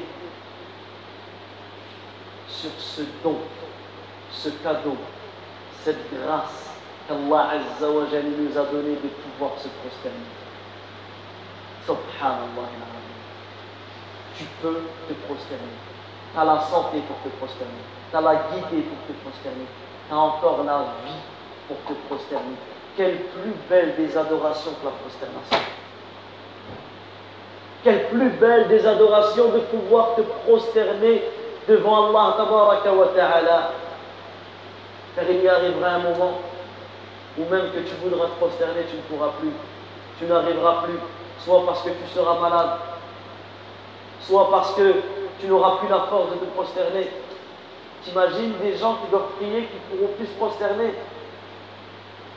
Et ça, on doit prendre conscience du bienfait, du bienfait de la prosternation, du bienfait de la prosternation. T'es jeune, t'es encore flexible, t'es encore, tu peux te prosterner, tu peux. Et ici, on se doit, et on va se rappeler, en résumé, une parole de Cheikh Ibn Baz, ta'ala, par rapport à une réponse à une question qui lui a été posée, il répond par rapport à un bienfait de la prosternation. Et il dit, le serviteur ne fera aucune prosternation sans qu'Allah l'élève en degré. Un jour, un homme est venu voir le prophète, Cet homme, il lui a dit quoi? Il lui a demandé sa compagnie, d'être en sa compagnie dans le paradis. T'imagines? Il est voir le prophète, il lui a dit, je te demande, demande à Allah de que je t'accompagne dans le paradis. Et le prophète lui a dit, je vais demander, mais aide-moi. Aide-moi en multipliant les prosternations. En multipliant les prières. En plus, je fais des prières, en plus, je fais des prosternations. C'est-à-dire que le fait de te prosterner, c'est un moyen de rentrer au paradis. Et si tu t'imagines cette adoration magnifique, réfléchis à cette adoration énorme de la prosternation. Tu, es, tu as mis ton front, la partie la plus haute de ta tête, ton visage, la partie la plus noble, la plus belle de, de, de, ton corps, la partie la plus haute de ton corps, tu la mets plus bas. Tu humilié devant Allah Azza Tu es humilié, tu reconnais à quel point tu es un esclave, un adorateur d'Allah Azza Chaque prosternation que tu fais, tu élèves en degrés. Chaque prosternation que tu fais, c'est des péchés qui partent. Chaque prosternation que tu fais, c'est une cause que tu rentreras au paradis. Chaque prosternation que tu fais, elle te, ce sera une cause que tu seras sauvé de l'enfer. La prosternation, c'est un moyen de recevoir l'intercession du prophète au jour de la résurrection. Au jour de la résurrection, Allah Azza il ordonnera aux gens de se prosterner. Et les hypocrites, ils essaieront, mais leur colonne vertébrale sera bloqués, ils ne pourront pas se prosterner. Ne veux-tu pas ce jour-là être parmi ceux qui pourront se prosterner devant Allah ta'ala? Le jour où Allah va découvrir sa jambe, tout le monde pourra prosterner, sauf ceux dont, la, colonne vertébrale sera bloquée. La prosternation, les frères, c'est l'endroit où tu es le plus proche d'Allah. L'endroit où tu es le plus proche d'Allah Azzawajal, c'est quand, durant ta prosternation. C'est pour cela qu'on se doit de multiplier les invocations, parce que c'est un moment où on est proche d'être exaucé. La prosternation, ton front est posé par terre, l'endroit le plus haut de ton corps et va au plus bas de ta, par terre. Et qu'est-ce que tu dis? Subhana A'la Gloire et pureté à mon Seigneur le très haut, alors que toi tu es tout en bas. La prosternation fait partie des plus grandes des adorations. Tu es prosterné en espérant la miséricorde d'Allah. Tu es prosterné en craignant le châtiment d'Allah. Tu es prosterné en adorant Allah Azzawajal. Tu es prosterné en t'humiliant devant lui, en reconnaissant que tu es un esclave.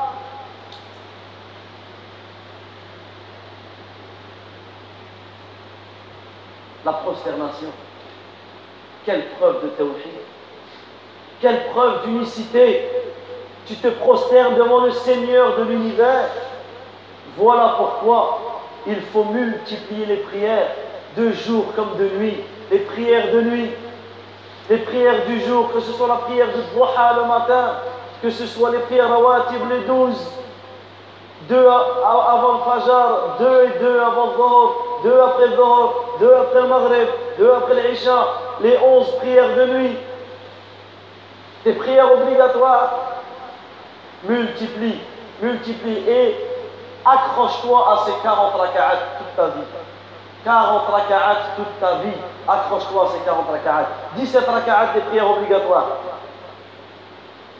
Plus 12 des prières, comme on a dit, deux avant la prière du matin, deux et deux avant Zohar, deux après Zohar, deux après le Maghrib, deux après l'Isha, et 11 prières de nuit. Ça fait 40. Et le reste, c'est que du plus. Mais accroche-toi à ces 40 raka'at chaque, chaque jour. La treizième recommandation, ce qui est venu de Rabi'a ibn Kulthum, قال أنه قال نظر إلينا الحسن ونحن حوله شباب فقال يا معشر الشباب أما تشتاقون إلى الحور العين الله أكبر Écoutez cette recommandation. Al-Hassan, rahimahullah, il a regardé les jeunes et ils étaient autour de lui. Et il leur a dit, oh vous les jeunes, ne désirez-vous pas les aux grands yeux, les femmes du paradis. Ne désirez-vous pas ces femmes-là Regardez comment il les a incitées. Il les a incitées au bienfait du paradis, aux délices que les gens du paradis goûteront, à ces femmes du paradis qu'Allah a créées pour les croyants, à ces femmes qu'Allah a citées dans de, dans de nombreux versets du Coran, leur grande beauté. Et celui qui veut revenir à la description dans plusieurs surats, mais notamment dans Surat Al-Rahman, qu'il lise la Surat 55, la Surat Al-Rahman, qu'il la lise, il y aura une description magnifique de l'Hurul. Également, Allah dans Surat Al-Baqarah, il dit Azwajum mutahara, des épouses pures. Des épouses pures. Ici, les savants ont interprété les épouses pures, c'est-à-dire qu'elles n'auront ni menstru, ni lochi, ni elles urinent, ni elles ni elles vont aux toilettes, ni elles crachent, ni elles se mouchent. Elles sont pures. Également, elles sont, pures dans leur comportement elles sont pures dans leur langage, elles sont pures dans leur nature, elles sont pures dans leurs habits. Allah Azza dit dans le sens du verset, et ils auront des houris.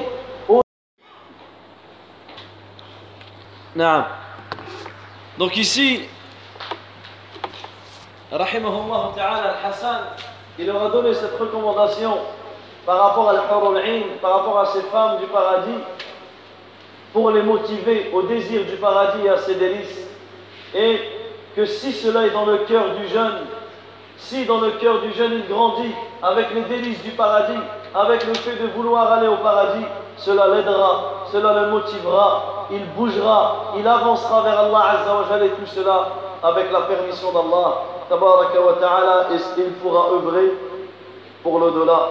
C'est pour cela qu'Allah Azza wa dit ومن أراد الآخرة وسعى لها سعيها وهو مؤمن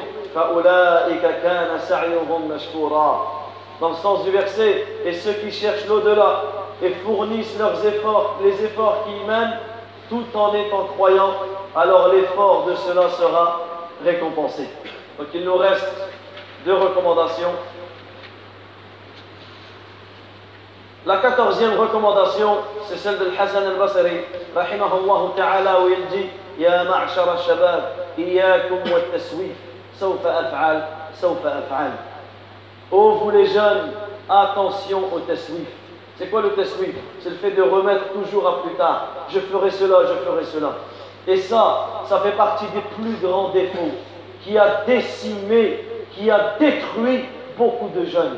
Je ferai cela, je ferai cela. Je me repentirai plus tard. La prière, ouais, je la ferai plus tard. T'inquiète, je vais la faire plus tard. Le jeune, ouais, t'inquiète, les péchés, non, mais pour l'instant, mais je vais arrêter. La fornication, je vais arrêter plus tard. Non, mais un jour où je vais arrêter de dîner, je vais arrêter de fumer, je vais arrêter, je vais arrêter, je vais arrêter. Mais tu n'arrêteras pas. Ou la mort vient et te frappe alors que tu es dans, dans cela. Donc on se doit, on se doit de prendre garde de cela, de prendre garde de cela, de ne pas remettre à demain ce que tu peux faire aujourd'hui. À chaque fois, à chaque fois qu'ils veulent adorer, ils vont remettre ça à la semaine prochaine, un mois, quand je serai vieux, etc. Donc on se doit de prendre garde à cela et de ne pas faire comme ces jeunes qui retardent jusqu'à ce qu'ils ratent leur jeunesse complètement. Et combien on dit je me, repentirai, je me repentirai, je prierai, j'arrêterai mes péchés, mais ne se sont jamais repentis car la mort leur est venue avant cela. Et la dernière des recommandations, la quinzième, c'est euh, celle de Hafsa bin Sirin. Donc Hafsa bin Sirin, rahimahullah, elle disait Ya ma'shar al-shabab. Donc c'était une des femmes parmi les pieux prédécesseurs. Ô vous les jeunes, خذوا من أنفسكم وأنتم شباب فإني والله ما رأيت العمل إلا في شباب Ô vous les jeunes, prenez soin de vous alors que vous êtes jeunes, car par Allah, je n'ai vu les œuvres que durant la jeunesse.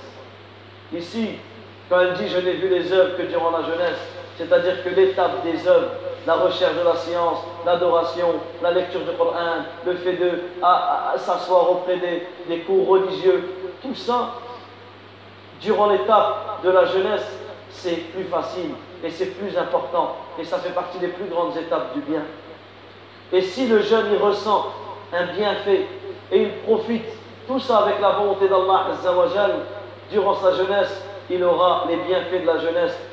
Mais par contre, si le jeune, il passe sa jeunesse dans la distraction, dans la perte de temps, dans le fait de suivre ses passions, dans, dans euh, suivre ses désirs, suivre les interdits, il ne recherche pas, il ne recherche que la désobéissance, qu'il sache que ce jeune aura commis un crime contre sa jeunesse.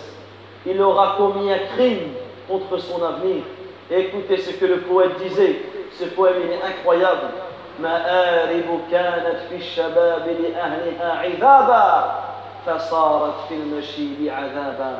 Les désirs étaient agréables dans la jeunesse pour ceux qui en avaient.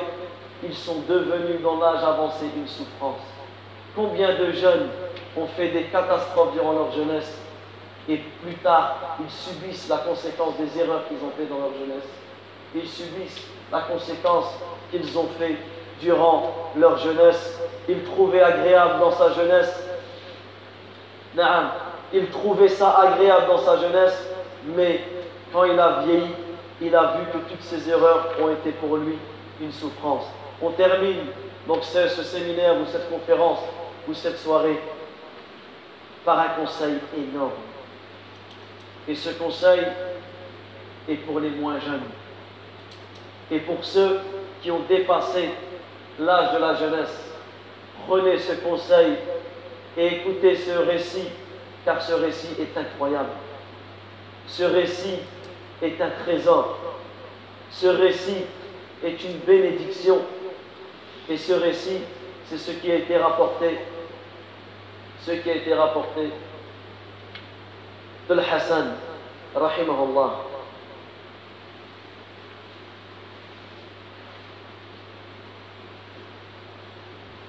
Hassan al-Basri, il a rencontré un homme. Et il a vu que cet homme, il avait des manquements dans sa religion. Et il était âgé. Et il lui a dit, quel âge as-tu? Il lui a dit, j'ai 60 ans. Et lui a dit, ne sais-tu pas que tu es sur un chemin et que tu es sur le point d'atteindre sa fin? Comment à 60 ans tu es encore dans la désobéissance? Tu es sur, un chemin et tu arrives vers la fin. Tu ne te réveilles pas. Et l'homme il regarde et dit Inna lillah wa inna ilayhi raji'un. Et là, le Hassan lui a dit Est-ce que tu sais ce que tu as dit? Est-ce que tu connais l'explication de ce que tu as dit? Et l'homme il lui a dit ben, C'est quoi son sens? Et là, on peut bien voir l'importance de comprendre ce que l'on dit, comprendre les invocations que l'on dit.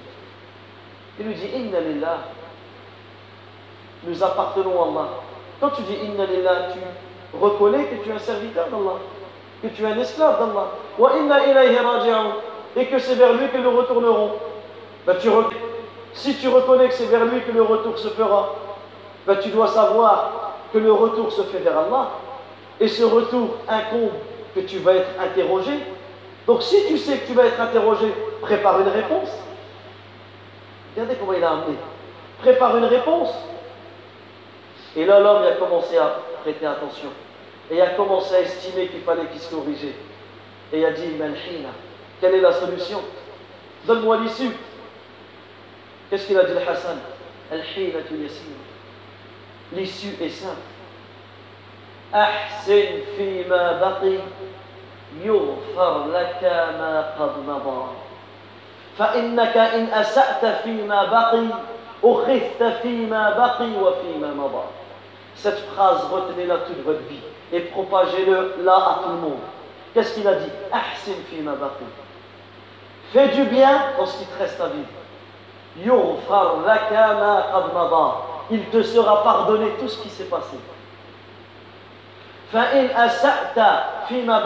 Mais si tu fais du mal dans ce qu'il te reste à vivre, tu seras jugé sur, ce qu'il te reste à vivre et sur ce que tu as fait.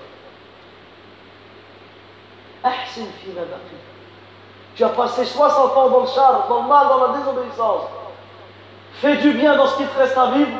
Le bien que tu as fait sera une cause que tout ce que tu as, tout ce que tu as fait s'est effacé. Mais si tu ne fais pas du bien dans ce qui te reste à vivre, tu seras interrogé sur ce qui te reste à vivre et sur ce que tu as fait.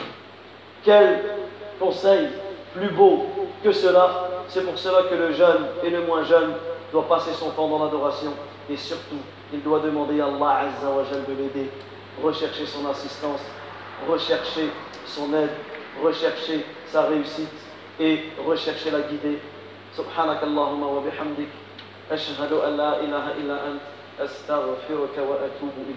il nous reste moins de 50 minutes avant le Fajr que chacun multiplie les sujouds. Nous sommes dans le dernier tiers de la nuit, le moment où Allah ta'ala descend au premier ciel et Allah Azza dit qui m'invoque pour que je le- pour que je lui réponds et qui me demande le pardon pour que je lui pardonne. Donc profitez de ces moments magnifiques et Inch'Allah on remet euh, cette soirée ou ce type de séminaire à la semaine prochaine. Inch'Allah. Barakallahu.